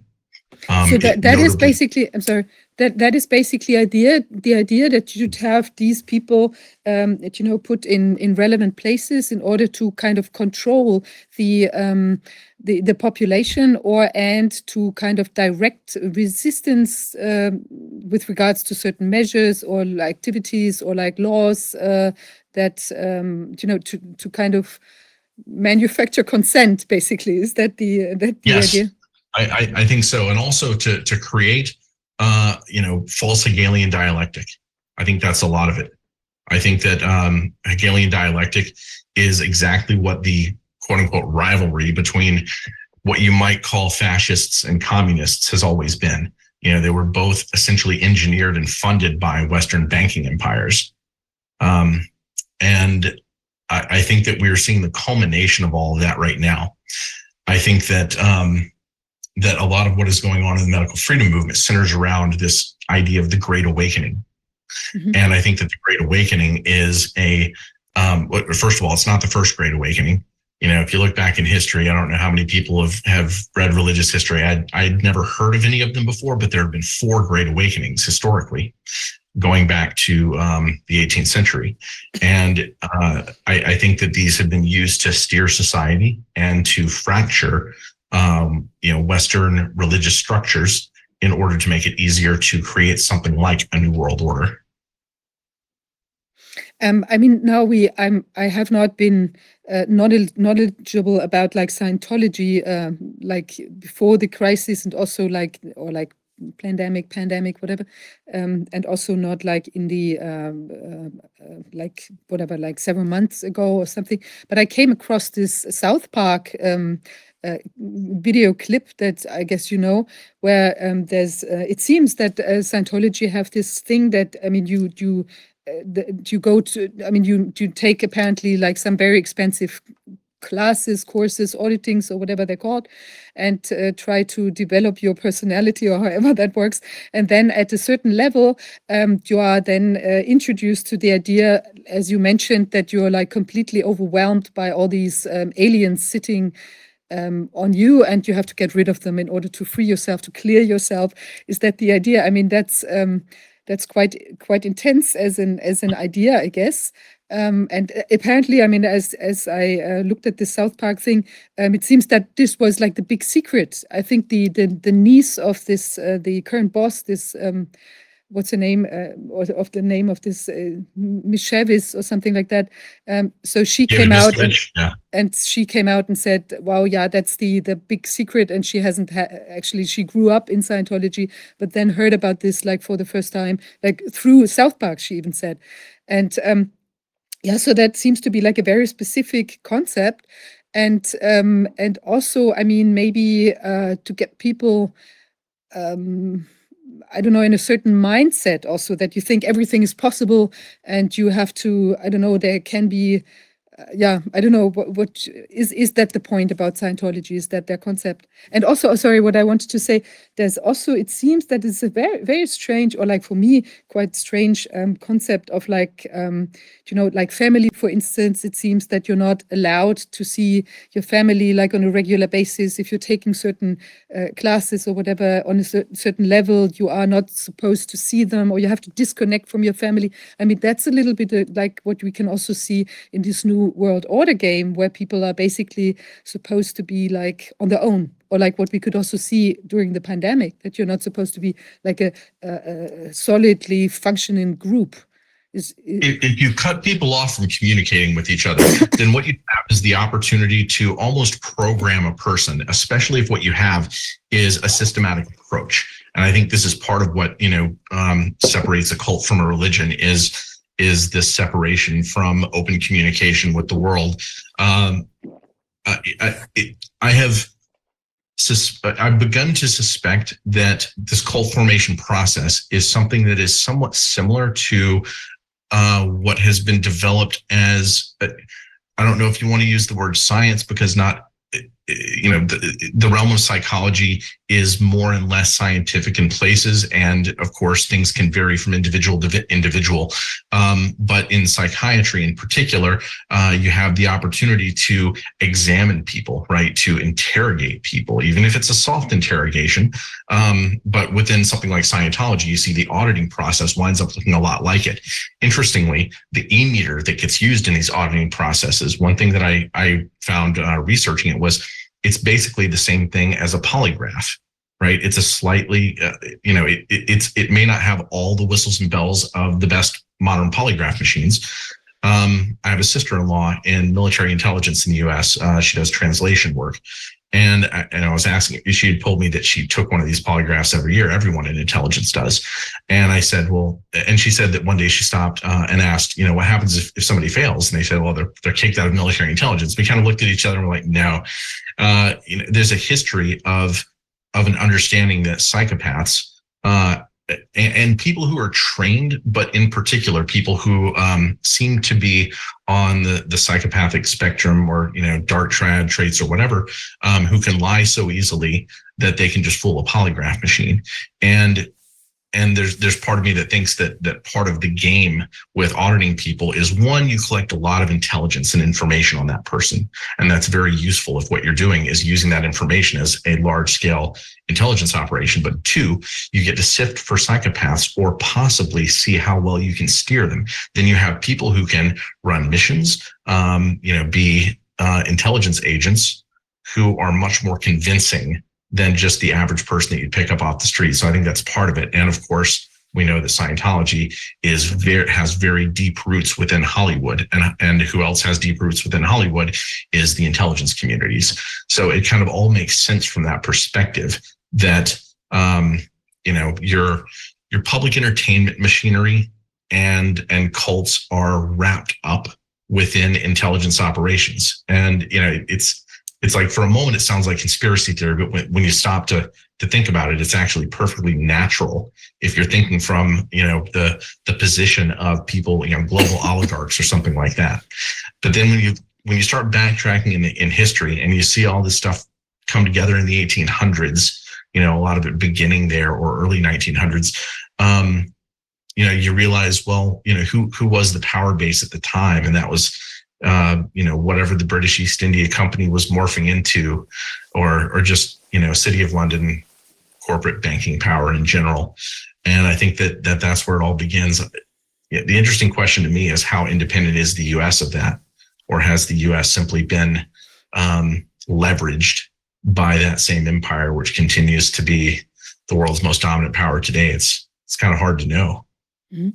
And can I ask you, like, with regards, we have a lot of these secret societies, we have a lot of cults. Do you think that there's a certain hierarchy to them? Because I mean, do, do you wonder, you know, when you when you see that, okay, there's now maybe Scientology, then there's uh, uh, whatever, like the the Skull and Bones, or like, I mean, how is that all connected? Is there is there like a spider in the web somewhere high up, high above, and this person, this group, whatever this uh, super cult or super um, whatever network kind of controls the other ones because it's kind of, I mean, when you look at it, can Scientology, for instance, control the whole pandemic? Can it be like Skull and Bones? Can it be the CIA? Like, I mean, who who is who are the people behind that? Um, or like who, who's who's the top uh, the top dog? Yeah, I've thought a lot about that question. Um, the best you can do, I think, is from you know we we're we're on the wrong side of of an information asymmetry. So we do our best to speculate, and lacking information, we can do our best to model. I think it's a, it's at best a modeling problem if you're on the wrong side of that information asymmetry. So, um, you know, I I don't know right? There, there are people who say, um, you know, uh, the Khazarian mafia, right? Uh, there are people who talk about the Illuminati. Uh, you know, ultimately, I think that the easiest thing to point to is the military banking complex or the military corporate banking complex. Uh, when you think about where world power is held, um, it's you know the, the money side of it is within the banking empire and their corporate partners, but partnered with that, and you have to have both these components together. You have to have a bank and you have to have a military. And the bank must be able to fund the military, and the military must be able to spread the currency of the banking empire um, or protect uh, if it's large enough. So, you know, who, who's at the top of all that chain? I don't know if you're that powerful. Does anybody even know who you are? you know, pe- people um, throw out names like the Rothschilds and the Rockefellers, and certainly those are two of the most powerful families in modern history. So, you know, it's like speculation may begin there, but do we really know, right? Um, when somebody like Elon Musk is able to create new levels of technology and put enough satellites in the air that at the at the you know, they have more satellites now than the entire rest of the world combined in this one corporation, and they they orbit at one sixth um, the the distance from the Earth. And you know what this means is that they are far more dense. They they create a, a better networked web than the entire rest of the world's communication satellites combined. When somebody comes along and does something like that, does it put them at the top of the chain? Does it invert the hierarchy in some way? I don't know we can think about these things um, and we should we should you know discuss them and speculate on them and ignore people who who say you know it's not worth thinking about conspiracy theory and thought terminating cliches like that but uh, you know can i give you an answer today no i can't give you an answer but it, you know in order to have um, large scale world power, you have to have a banking enterprise. And perhaps that is being shifted to cryptocurrency by either new powers or the same old powers who realize that their current reserve currency is going the way that all the previous reserve currencies did. Mhm. That's very interesting. Um, we have a um, a person here uh, called Mr. X, uh, Mr. X, and he has um, he's working with a um, a, a software program uh, to kind of uh, you know make all these these what you said these these um, interconnections or these people maybe are you know like in in one organization or in one company uh, so you can see really like the network between between of them and in, bet- in between of them. But and i was wondering right now like if he's already looked at this kind of you know this uh, if, if you look at the the secret societies cults and so on if there could also be like lines drawn. Maybe I, maybe i should try to get like you into contact with mr x and then x and then you can maybe like look at that like uh, in a in a software way because i think that could be interesting i mean just to see if it's maybe by chance even the same people popping up you know so that yeah, I'd could be very glad to. Um, I've been running my own project where I've been doing the same. Um, you know, I, I don't even have one percent of my notes involved in all of this yet, but you know, I've got, like I said, I've got twenty five thousand pages of notes, Mhm. and I've been looking into, you know, um, what is the history of eugenics and what what are the histories of these, you know, occult secret societies and how they've all fit together. And I've got this graph, but I've also got forty subgraphs. Uh, for instance, um, you know it, you can draw lines between things and you can document what they are but you really have to go to um, you know you really have to go down to higher resolution in order to fit it all together and it's it's quite uh it's quite an amount of work in order to tie all these things together and figure out you know uh, you know we, we can absolutely say for certain that there are um, ties for instance between the fabian society and you know the nazi cult. Um, i refer to the nazi cult as opposed to the party because i think that's really how it developed was sort of a cult formation early on. But um, you know all, all the way back to the theosophical society. If i go into my theosophical society graph i think i've got the actual like names of those people who were connected. Yeah um, uh, annie besant was both um, the head of the of the um, Theosophical Society, but also a Fabian. Um, and then there there are other Fabian relationships that I've got documented uh, in, in other places, but I haven't necessarily put them all down on the graph. So um, I'm doing my best at the moment to try to get the big picture of all of that, but it is, um, you know, a, a lot of work, and I I was not uh, I only became interested in studying history in the past six or so years. So um, a, a lot of the reading has been um, very rushed for me. I have a question. Um, you know, like what we, um, I uh, like when I looked at these these videos on on um, you know Scientology. It seems that there's also like a method of kind of like silencing opponents. So if someone's left uh, Scientology or someone is talking badly about Scientology or something, they get um, maybe attacked or like uh, it, it seems to be different like if you've been a member or if you're just someone from outside or so. Um, but it seems to be like a certain method. I think they have like even a, a section uh, i think like it's called osa it's a secret service basically or like a, a police arm of the of, of scientology. It seems that they're like tech, techniques like dead agent um, or like um, character assassination you know that you really like i mean we discussed this earlier on. I mean it's okay to criticize people for what they did but in this case it's more about like okay you are you look funny or you are a um a Nazi or you are a you know like this kind of framing like putting or you're like a like sexually deviant or like whatever I mean whatever they can find or it's not even something that's real but it's just stuff that that be invented that hopefully people might uh, find most horrific and then say oh this person is so incredible. This person is so crazy whatever. Uh, you cannot even take seriously what they say against scientology or like uh, left scientology because of like completely crazed out or something like that. I mean we've seen this kind of um, approach also um, you know with I mean, not that Scientology is behind that, but like the same kind of attitude that you go full blown at the- at personam. You know, when you see like what what was the the the the people criticized like the measures or like who had doubts about the the dangerousness of the virus or like were protesting and so on. They were like right wing, uh, crazed out, um, you know, lunatics and so on. Yeah. And so it seems to be like maybe a similar approach that you, or like, I mean, where does this approach come from? Is this like only specific to them or like what, what's, what, what can you say about that? Um, here's what I believe that I've observed. Um, there are multiple different types of attacks. Uh, you can be astroturfed. um, Yes. People can uh, can you know cut against your reputation. You can also be left out of conversation. If somebody doesn't want to, if I I think that those controlling the show, uh, if they believe they can they can beat you straight up, then they will engage. If they don't, they will pretend that you don't exist. I think that that's uh, the, that's the decision there. They can also um, they can also pass a lot of irritating irritating you off. Uh, you know, one of the things that seems to be true is that within um, these sort of psyop operations, you've got you know you, you can see this um, some in QAnon. Now that I've gone back to study it a little bit, but I've I've had this happen to me, which is anonymous accounts come and just kind of poke at you, right? Just try to try to make you angry, right? If you say 10 things and nine of them you have an immediate source for, they'll pick at the one that you don't and, and act as if um, you've built a house of cards only, right? Um, they they will um, uh, misphrase.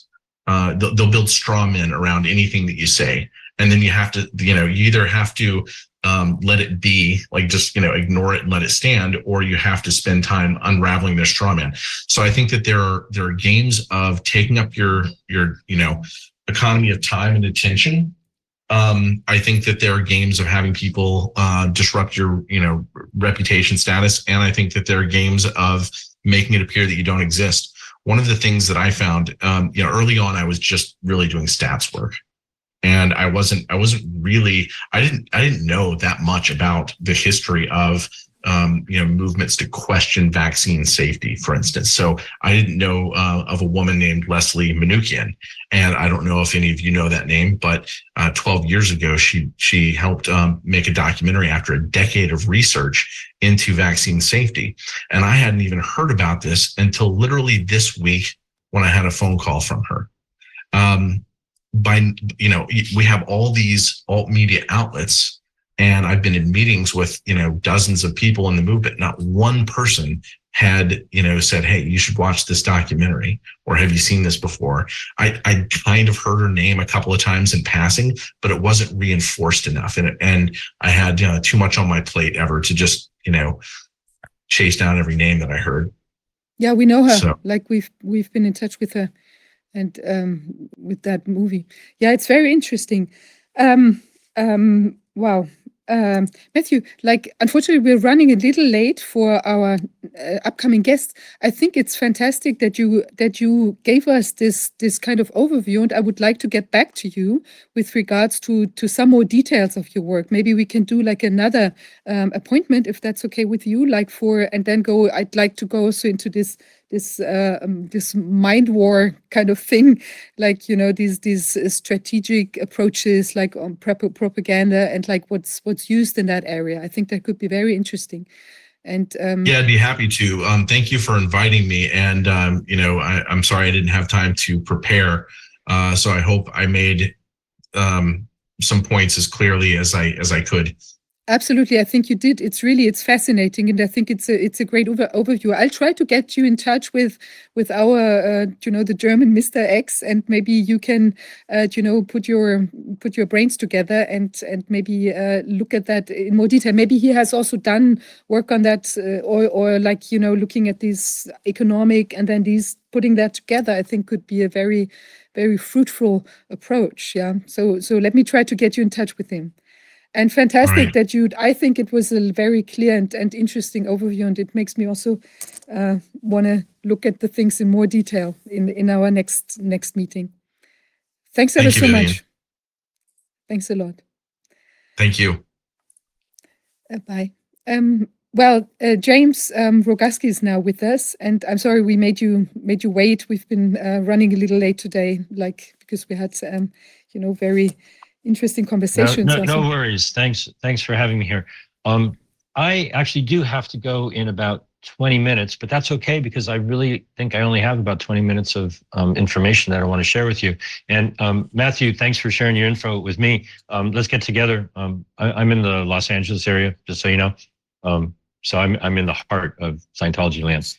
Um, anyways, uh, Super, I, like I have another some, I have some another connection I- made right there. So yeah um and I- and i know and i know leslie Manukian very well so um you know whenever you can give me a call um Will do. vivian vivian i had um passed on a, a short video clip via email to you i don't know if you've received it um, um I, I'm not quite sure because I think maybe uh, not. I have not forwarded it, unfortunately, to the. Um, okay um it's a very important um piece of the puzzle and so um if i'm able to Can I don't you know if play I'm it? able to share screen um yeah. Okay. I'm not sure if I'm able to share the screen here. Let me see. Uh,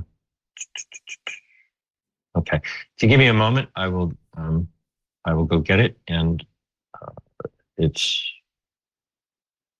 Just bear with me one moment. And James, could I maybe ask you to uh, say a few words about yourself for audience who maybe have not uh, seen you before? Um, I, I certainly will, but uh, I, I realize that I cannot type and talk at the same time. So Okay. um, let me go find.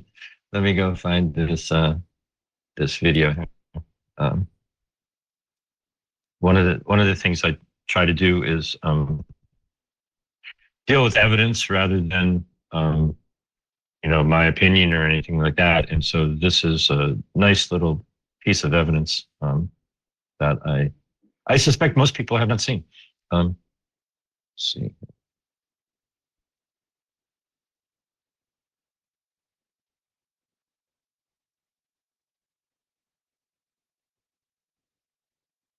Okay, I got it.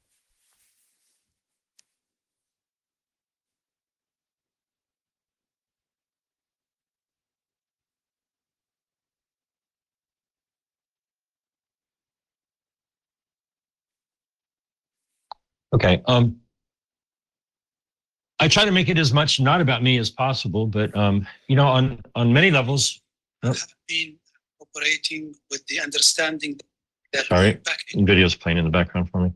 Um, I try to make it as as much as possible not about me, but uh, in in many ways, uh, um, I'm a normal man. Uh, I've done many things in my life. I'm 63 years old. I'm not a doctor. I'm not a lawyer. Um, I went to a very good school, uh, studied computer science 40 some years ago before everybody had a computer, and um, ended up working actually as a carpenter because I didn't want to sit in an office just, you know, doing coding. Um, renovated old homes for about 15 years, moved out to California. And, you know, it's amazing how California has changed in the 27 years I've been here. I came out here and I managed a couple of mom and pop herb and nutrition stores for about 15 years. And I spent 15 years just, you know, researching natural health. Um, personally, I've not been to a medical doctor since I was 19 years old. You could not pay me to go to a medical doctor. Um, I, you couldn't pay me to take any jabs. You couldn't pay me to take an aspirin. Um, you know, natural health is something that people either accept or you fall down into the pharmaceutical hospital emergency industrial complex. And so I am, you know, the anti doctor. I actually wrote a book. Um, I think it's 18 years ago now. I've always given it away from free for free. Uh, the title of it is "Your Doctor Is a Liar." So if that gives you any perspective of where I'm coming from, um, when all of this COVID craziness happened, it was brutally obvious to me. But you know, it's amazing how people see what they want to see and they don't see what's right in front of their face because they've been programmed to you know look for certain things and so uh, approximately two years ago about I'll say 23 months ago i got a um, email from my uh, website hosting provider and everything i had done was gone and i'd worked for i don't know a decade plus And I think what the trigger was, was I wrote a couple of articles about what I call run death is near, remdesivir, uh, after January 21st, two years ago, when the FDA authorized injectable outpatient use in infants of remdesivir. I, you know, I just said what I felt like saying because that was just an abomination as far as I'm concerned. And so shortly after that, um, I tried to reconstitute, you know, my life and let go of everything that I had done and um, put up my first article on Substack. You know, I'm not really a blogger. Substack is a blogging platform. And um, I started publishing some articles on there and got into uh, researching, and I published an enormous article on March 24th, 2022, about all of the proposals for the pandemic treaty, which now has a new name. They call it the pandemic agreement. Um, that's not what I'm here to talk about today. The issue at hand is about something that I discovered um, four days after I published that large article about the pandemic treaty. I discovered a document that the Biden administration had um, submitted on January 18th. So I, I found it two months after they had submitted it back in 2022. And it was changes to the international health regulations. Now, there's a all ton of story there. I've only really got about 15 minutes, um, you know, to tell the story I want to tell, and that's about all that I need.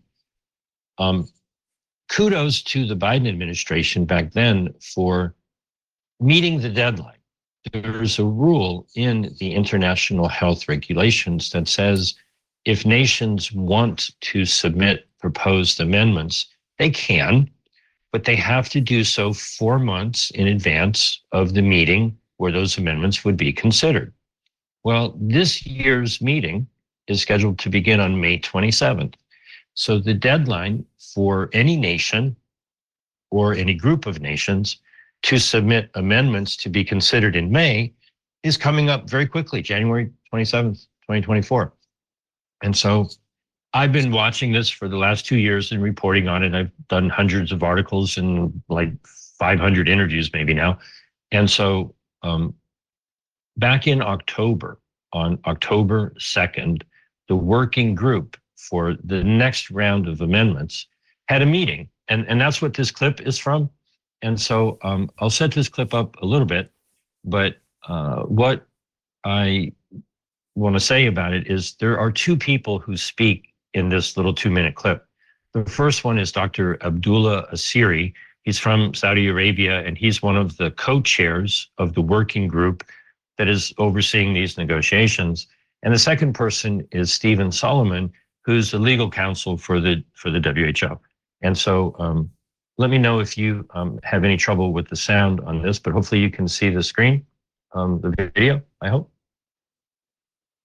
Yes, Yes, I, Make we it see full. the, the videos. Yeah, here you Okay. can see. it. it's only, it's only about a, a, a two minute clip. And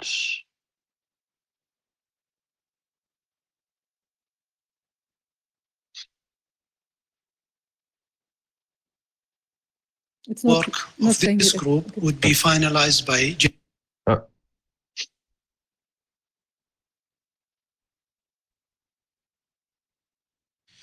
Dear colleagues, we uh, have been uh, operating with the understanding that the package of the proposed amendments resulting from the work of this group would be finalized by January 2024 to meet the four-month deadline stated in Article 55.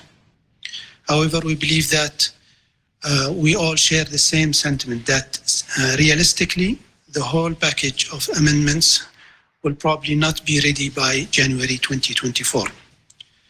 We would like to ask the uh, Secretariat whether procedurally we could continue working until the 76th World Health Assembly in May 2024. I'd like to ask the Secretariat to provide some guidance in this matter. Uh, Thank you, Co-Chair.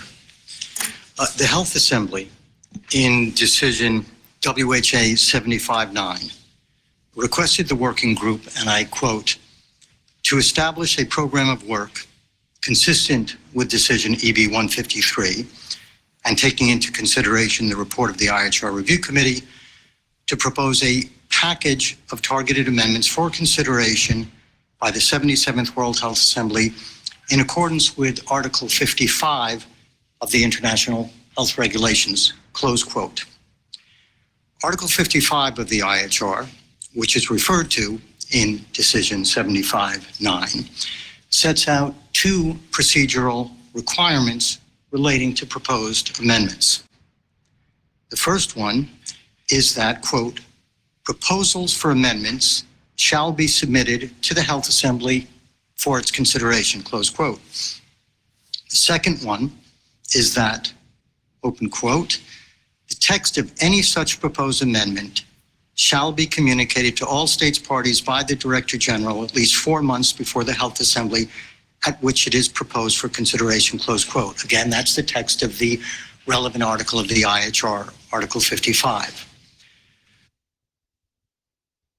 Okay. Um, it's very clear. No, hold on. 55, Its basic purpose is intended to. For some reason, the video is still playing in the background for me. I trust that you're not able to hear it. Fair We heard notice a little bit. needs Timely. Okay. I don't know what just happened. Okay. Mhm. Seems like it's, A note on this Yeah. deadline of the 77th World. He has a lot to Health say, it seems. Is not. yeah, this is unfortunate. I, it has disappeared and I don't know where the heck it is. That agreement could not be reached on the proposed amendments. This deadline cannot be changed as it was set out in decision WHA 75-9.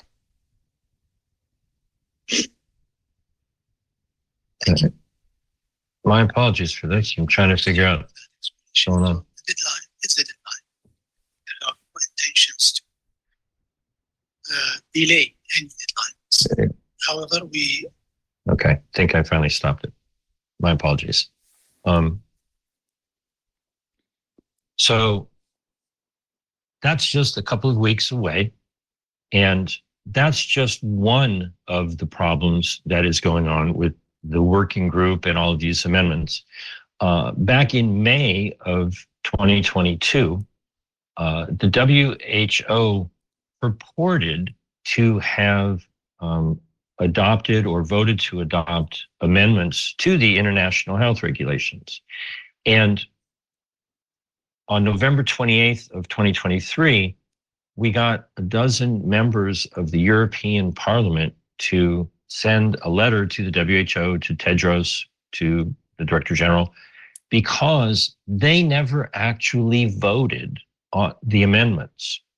There's a document that they um, uh, presented and you know it's public in public domain saying that it's an authentic you know copy or authentic document of the changes that they said that they um, adopted. And it said in there that in their eighth plenary meeting is when it was approved.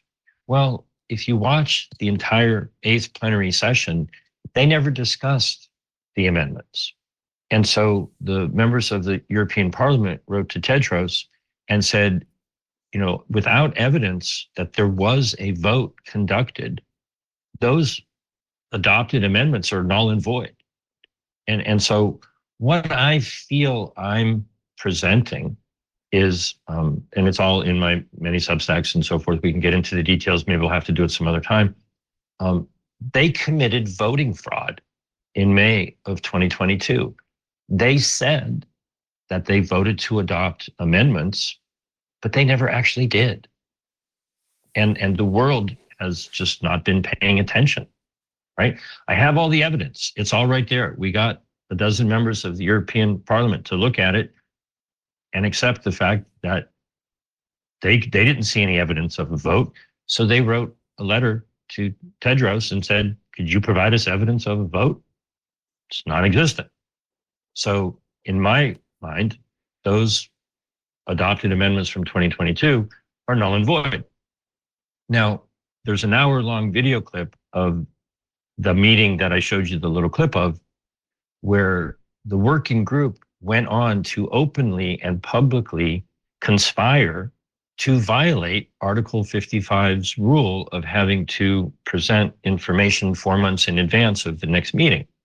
They've already scheduled meetings for February, they've already scheduled meetings for April, and they've said, you know, they're happy to just keep on negotiating until the very last minute and you know drop whatever final version they want in the middle of the meeting. Now, I don't know if you folks are um, aware of um, Nancy Pelosi here in the United States, but she's relatively infamous for having um, said something. I believe it was with Obamacare.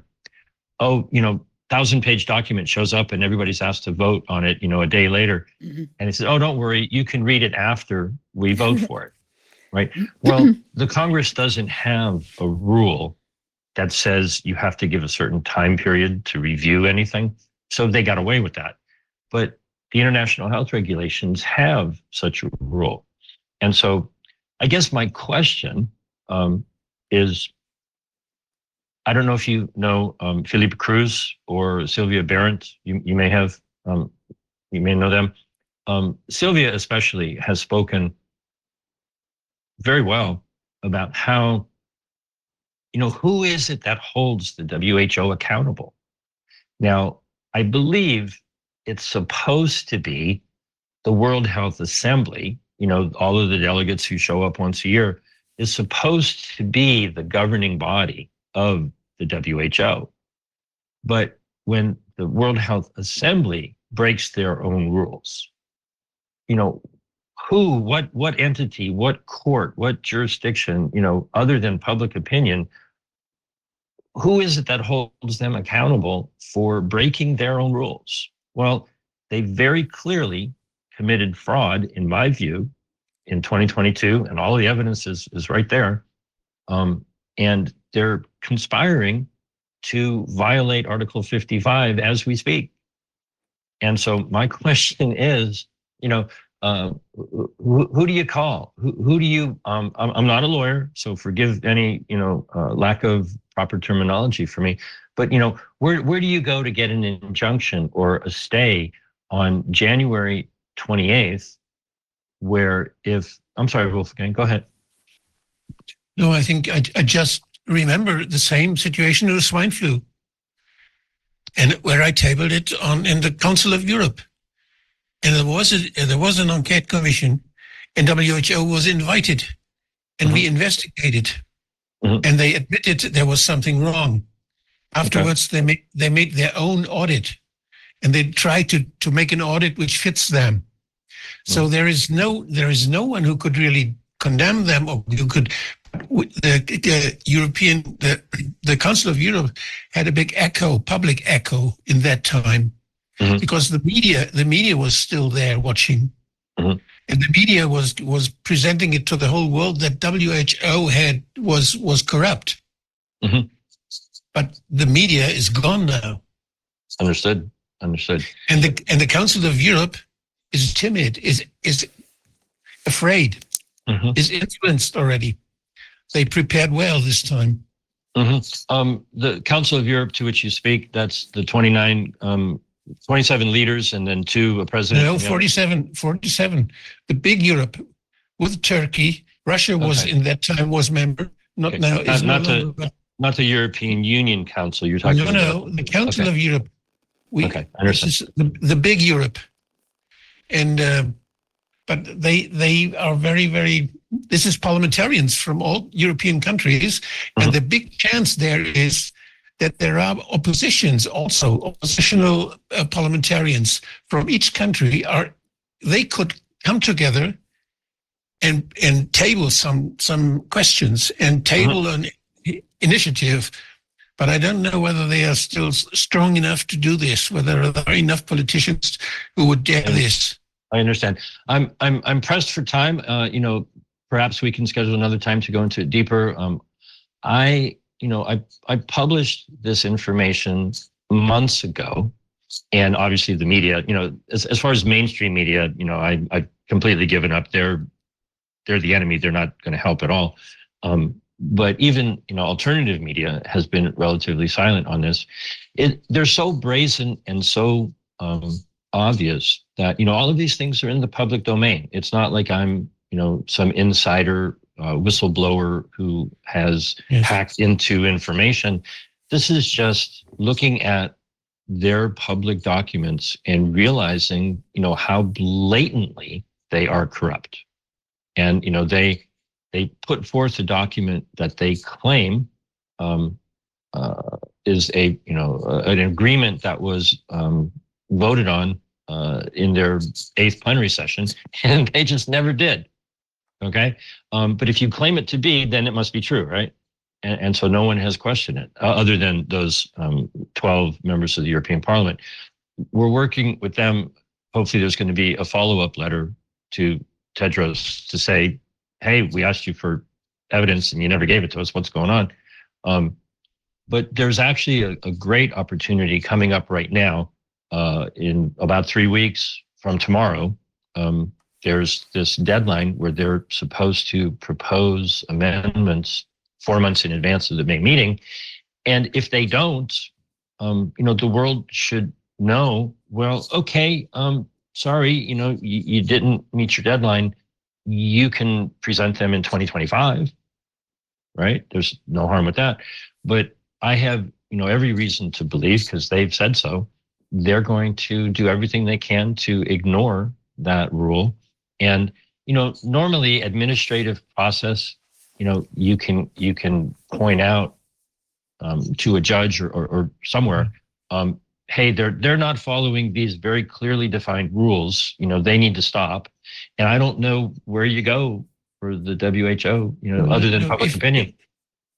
If this happens, you know, and if they decide on the 27th of May on this, then those rules are not in power because they were falsely decided. And each state who does not obey the international health regulations is right. Mhm. Because you can, you, if you're president of a state who doesn't like this, he says, I give a shit on those new health regulations because you didn't, you didn't fulfill the rules. I do, I would do, but. Right. So I think this, this is a very interesting discussion that could happen then if there were states like, I don't know whether there are states who would do it in Africa, um, or Asia, the- or South America. I don't know. the um, prime minister of Slovakia has spoken out publicly, you know, along those lines. He's not aware of this particular detail. I, I do have to run. I, I appreciate the time that you folks have had. I, I mostly just wanted to get those ideas into your awareness. And, you know, if we can follow up and do more, that would be spectacular. And um, Super fantastic. Vivian, uh, James, thanks thank so you. much. thank you for your time. And, Yeah, and we'll and dis- Matthew, I hope to speak, discuss hope that. to speak to you soon. Okay. Take care. everybody. Thanks ever so Thank you very much. Bye-bye. Ja, wow. Wolfgang ist, ähm, ist, ist äh, Deutsch oder Englisch? Engl Deutsch.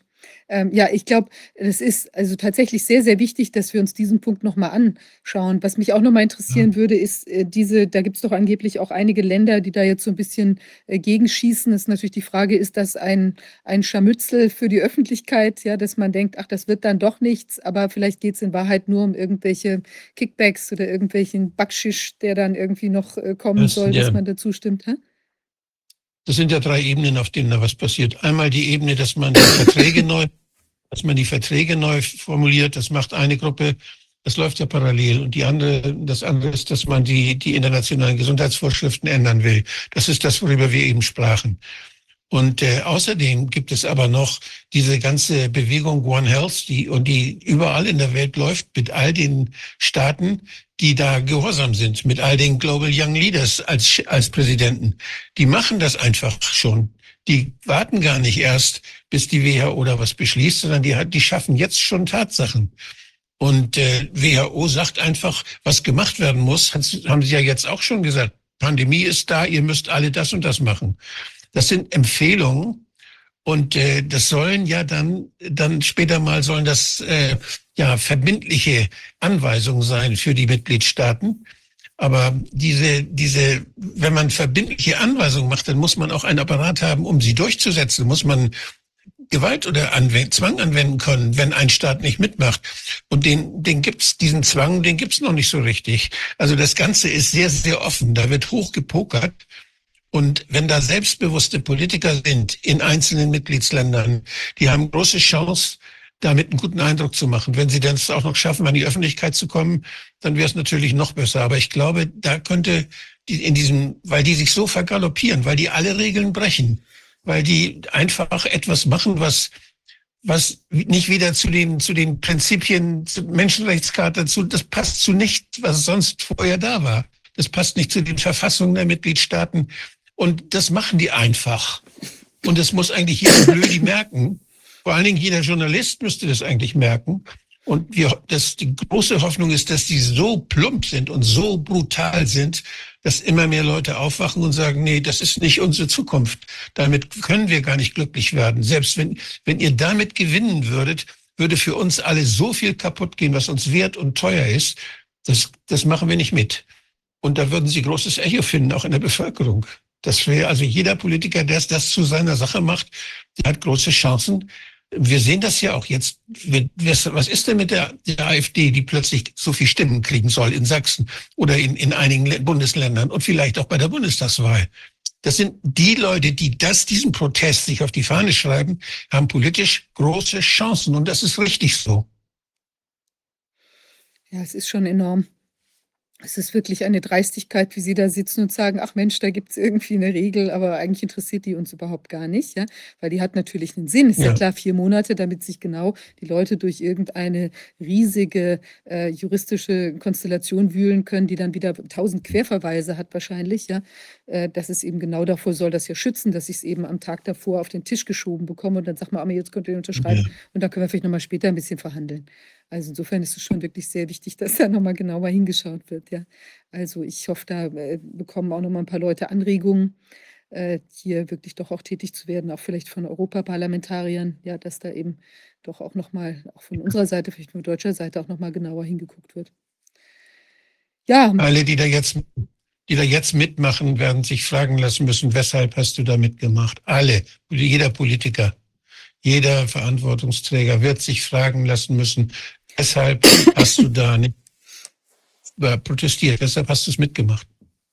Absolut, ja. Wer diese historische Schuld vermeiden möchte, sollte vielleicht jetzt, äh, vorausschauend handeln und da eben gleich von vornherein nicht Ja. mitmachen, sondern Fragen stellen und sich dadurch auch positiv in Erscheinung, äh, bringen, weil es ist ja tatsächlich ganz klar, wir haben gesehen, dass die WHO hier, ähm, die diese, äh, Plandemie, Pandemie nicht, äh, also sachgerecht gehandelt hat, sondern dass da eben offenbar sachfremde Erwägungen im Spiel gewesen sein müssen.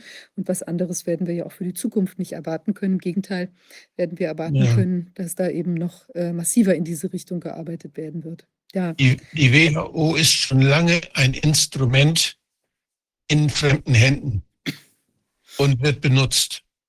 Wurde in der Schweinegrippe benutzt, wurde seit über 30 Jahren, hat das zunehmend, hat das zugenommen, dass die WHO als Instrument benutzt wird, um Interessen, die Machtinteressen und Geldinteressen, Finanzinteressen durchzusetzen. Das kann man mit Gesundheit sehr gut machen und das machen die und das versuchen die immer weiter, aber sie übertreiben dabei, sodass immer mehr Leute das merken und das ist gut so. Absolut. Ja, Wolfgang, ich weiß nicht, eigentlich haben wir jetzt sehr viel gehabt an Informationen. Willst du deine das, was du sagen wolltest, aufs nächste Mal verschieben oder möchtest du Ja. was dazu sagen? Ja, ja, Okay. ja, ja. Ja, dann würde ich, ähm, dann würde ich denken, wir kommen jetzt zum Abschluss. Ähm, vielleicht, ich meine, wir haben ja eigentlich gesagt, ich spreche da nicht so drüber. Ich fürchte, würde doch diesen einen Punkt, wo der mich jetzt betrifft, vielleicht ganz kurz erwähnen äh, wollen, Wolfgang, mit deiner Zustimmung. Also, ähm, ich hatte das ja schon mal auch in einem Artikel äh, publiziert, da auf 2020 News. Wir haben ja im Moment die Situation, dass ähm, der ähm, äh, jetzt ähm, Justus Hoffmann, der ja im Moment die, äh, die ursprüngliche Ausschussgesellschaft, die mit uns vieren, also Rainer, äh, Justus, Antonia und, und mich, ähm, vertritt als Geschäftsführer. Ähm, da haben wir ja die Konstellation, also er hatte angekündigt, mich jetzt eben äh, da rechtlich in Anspruch zu nehmen, und zwar wegen des Geldes, der 700.000 Euro Liquiditätsreserve, die Rainer für mich jetzt bislang nicht zurückgezahlt hat. Ich sage gleich was dazu, warum er das möglicherweise jetzt aktuell nicht zurückgezahlt hat, äh, unabhängig davon, ob er das immer zurückzahlen wollte oder nicht. Aber ähm, Jetzt ist jedenfalls Folgendes passiert. Also ähm, Justus hatte mich ja schon mal angeschrieben, dass ich da bis zum 15.12. Äh, eben diese, diese 700.000 äh, auf ein, ein auf ihn lautendes Konto äh, zahlen sollte. Und ähm, Jetzt ist es noch weitergegangen und zwar, weil ich da angeblich also einen Schaden verursacht hätte, weil ich das eben überhaupt an Rainer Füllmich ähm, quasi, ähm, also ich habe ja, wir haben ja einen, vordergründig einen Darlehensvertrag äh, geschlossen, ja, dass das eben auch einen offiziellen Behaltensgrund geben sollte gegenüber jetzt vielleicht Pfändungen oder sonstigen staatlichen Zugriffen, die eben politisch motiviert hätten sein können. Also es ist ja auch in einer bestimmten Atmosphäre entstanden, möchte ich mal sagen, diese ganze Abrede. Äh, in Wahrheit sollte das eben eine Liquiditätsreserve sein, die jederzeit abgerufen werden konnte. Das ist dann ja nicht passiert. Naja, und jedenfalls ist es jetzt so, dass Justus Hoffmann dieses Geld von mir persönlich haben möchte. Und jetzt ist es noch ein, ein weiteres, äh, ein weiterer Aspekt ist hinzugekommen. Ich habe jetzt ein Schreiben bekommen von ausgerechnet äh, dem Rechtsanwalt Marcel Templin. Der ist ja Sozius in der Kanzlei von Justus Hoffmann und Antonia Fischer. Und er hat mir jetzt noch eine weitergehendere Forderung aufgemacht und die hätte ich jetzt eigentlich bis 27.12. Äh, zahlen sollen. Und zwar nicht nur die 700.000 Euro, sondern auch noch 70.000 1000 zusätzliche Euro äh, Zinsen plus äh, freundliche über 8000 Euro Anwaltsgebühren für diesen einen Brief, den jetzt der Marcel Templin geschrieben hat. Und ähm, das ist natürlich, hat noch eine besondere Schönheit und Größe, weil es gibt ja ja so eine, wie will man sagen, einen aufklärungsbedürftigen Sachverhalt. Ja, ich hatte das eben auch in dem äh, Artikel ähm, äh, der Corona-Ausschuss, ähm, ich glaube, er heißt, wird angegriffen, ähm, äh, nochmal kann man sich das näher anschauen und auch in einem anderen Corona-Ausschuss Karten auf dem Tisch findet man bei 2020 News.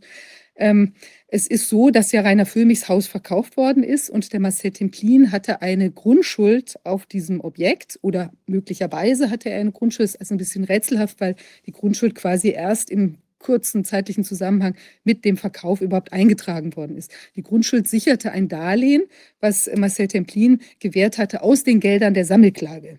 Also das ist ähm, auch eine interessante Konstellation. Ähm, naja, jedenfalls ähm, ist es so, dass jetzt Marcel Templin aber im Zuge dieses Verkaufs eben anscheinend nicht nur, wie ich auch aus Nachrichten von Justus Hoffmann entnehmen konnte und auch aus der öffentlichen Äußerung von Rainer Föhmich, der das ja auch nochmal in der Pressemitteilung jetzt mit erzählt, äh, nochmal berichtet hat, der hat eben nicht nur 600.000 Darlehenssumme zurück äh, daraus bekommen, sondern offenbar 1,158 Millionen. Also da gucken wir ja fast auf das Geld, was Rainer Füllmich jetzt theoretisch äh, dann zur Verfügung gehabt hätte, um es an den Ausschuss zurückzuzahlen. Also dieser Vorgang ist massiv aufklärungsbedürftig und trotz meiner ganzen Nachfragen habe ich da auch keinen ähm, sinnvollen ähm, Sachverhalt irgendwie mitgeteilt bekommen, warum das jetzt gerechtfertigt sein könnte. Ja, ich habe auch Marcel Templin, also auch ähm, für 2020 News auch eine längere Frageliste geschickt, wie sich das denn jetzt erklären könnte. Ja, und äh, von Justus Hoffmann kam ja nur die Information, dass das irgendwie zur Abwendung quasi einer fiktiven Zwangsversteigerung gewesen sei. Es leuchtet mir aber nicht ein, weil das Haus ist ja bereits verkauft gewesen. Warum soll denn da noch eine Zwangsversteigerung abgehen? Wie auch immer, es scheint auf einem Einzeiler äh, Vergleichskonstrukt äh, zu beruhen, beruhen, was auch noch der Schweigepflicht unterliegt, also diese Zahlung. Also ich denke, da ist Aufklärungsbedarf, aber es hat eben eine gewisse, wie will man sagen, Schönheit und Größe dass ich jetzt äh, in Anspruch genommen werde für quasi die gleiche Summe, auch noch von dem Anwalt, der möglicherweise hier durch diese Transaktion, also alles jetzt spekulativ, nur aufgrund der Informationen, die ich da eben bislang habe, kann man sich auch noch mal die Dokumente an, angucken, die mir dazu vorgelegen haben, damit man auch nachvollziehen kann, dass das jetzt nicht irgendein ein, ähm, äh, Mumpitz ist, den ich da erzähle, weil es ja fast nach Mumpitz klingt. Ja, so abenteuerlich ist die Konstellation. Jedenfalls ähm, könnte es eben sein, dass wir hier quasi den Anwalt haben, haben, bei dem sich Rainer Füllmichs Geld möglicherweise befindet. Und aufgrund dieser Tatsache entsteht überhaupt erst irgendwie ein Schaden, ein möglicher bei der Gesellschaft, weswegen ich dann in Anspruch genommen werden soll. Und dafür entstehen der Gesellschaft auch noch Kosten, nämlich zum Beispiel diese 8.000 Euro bereits. Und natürlich bei einem Streitwert von 770.000 Euro kann man sich natürlich die weiteren Kosten auch noch vorstellen, die dann ja entweder noch auf mir lasten, falls ich unterliegen sollte, wovon ich aber nicht ausgehe, oder eben bei der Gesellschaft äh, dann anlanden. Also sprich Spendengelder. Ich denke nicht, dass Sie Zuschauer für eine solche Konstellation gespendet haben. Und ähm, also es ist abenteuerlich und ich weiß auch, Justus Hoffmann hat gesagt, man habe sich Geld geliehen, eben auch für juristisches Vorgehen. Allerdings hätte man das dann ja, wenn überhaupt, gegenüber Rainer Füllmich machen müssen. Das ist aber eben nicht passiert. Ähm, da wollte Justus Hoffmann auch noch tätig werden, bevor das Geld geflossen ist, dann an Marcel Templin und danach war dann plötzlich von juristischen Aktivitäten erstmal gar nichts mehr zu hören. Und wie gesagt, jetzt ist es bei mir. Das ist natürlich schon auch ähm, eine ganz schöne Summe, die da jetzt irgendwie auf dem Tisch ist. Und ich hatte ja auch schon mal äh, darum gebeten, also wer uns jetzt auch unterstützen kann bei dieser Angelegenheit. Ähm, ich hatte schon mal in dem Artikel geschrieben, also wer jetzt den Corona-Ausschuss unterstützen möchte, weiterhin und auch diese, diese doch nicht unerhebliche äh, Konstellation da irgendwie versuchen abzuwenden. Ähm, genau, weil die natürlich auch für meine weitere Tätigkeit gewisse Auswirkungen hat. Ich möchte an der Stelle auch nochmal sagen, ich verstehe auch nicht so ganz, was das soll, weil Justus und, Justus und Antonia haben ja überhaupt gar kein Interesse und sind, denke ich, auch nicht ähm, da wirklich hinterher eben hier die entsprechende Aufklärungsarbeit, für die ja auch gespendet wurde, ähm, äh, zu leisten. Und gleichzeitig ist man jetzt eigentlich wiederum auch satzungswidrig, ist man dran, äh, die Person, äh, die hier eben im Moment diese Aufklärungsarbeit leistet, eben jetzt quasi zu versuchen, in den wirtschaftlichen Ruin zu treiben. Oder ich weiß nicht genau, was da jetzt eben tatsächlich passiert. Also wer uns unterstützen möchte bei der Angelegenheit, hatte das auch schon mal gesagt, am besten im Moment unter dem Stichwort Verteidigung den Ausschuss äh, unterstützen. Und was immer äh, vielleicht nicht nötig sein wird an Ausgaben für diese Verteidigung, für Anwälte oder Unterstützung meiner Person mit, mit äh, anwaltlichem Rat auch. Ich mache natürlich so viel wie geht dann auch selbst und das natürlich auch unentgeltlich. Ähm, also, was wollte ich sagen? Äh, da wäre es eben schön, wenn Sie uns da unterstützen könnten. Also ich werde definitiv ähm, alles, was ich äh, tun kann, äh, machen, um diese ganze Geschichte abzuwehren, die auch aus meiner Sicht wirklich äh, eigentlich, tja, schier unglaublich ist. Ja, eben in diesem Sinne, also nochmal möchte ich Ihnen auch danken, auch für die ganze Unterstützung im letzten Jahr, auch jetzt für den Support, der uns da zuteil geworden sind. Also viele Menschen haben ja diesen Vorgang auch schon in den letzten Wochen mitbekommen und haben uns da auch schon wirklich stark unterstützt, auch unter dem Stichwort Verteidigung.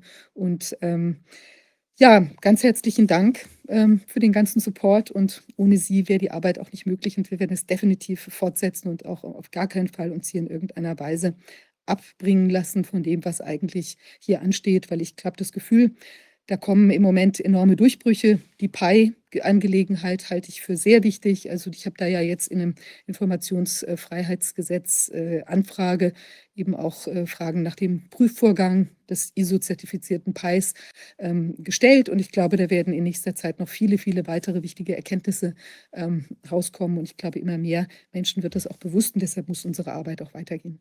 In diesem Sinne, ähm, ersprießlichen Freitagabend, erfreuliches Wochenende und wir sehen uns dann in der nächsten Woche wieder. Bis dahin. Danke. Tschüss.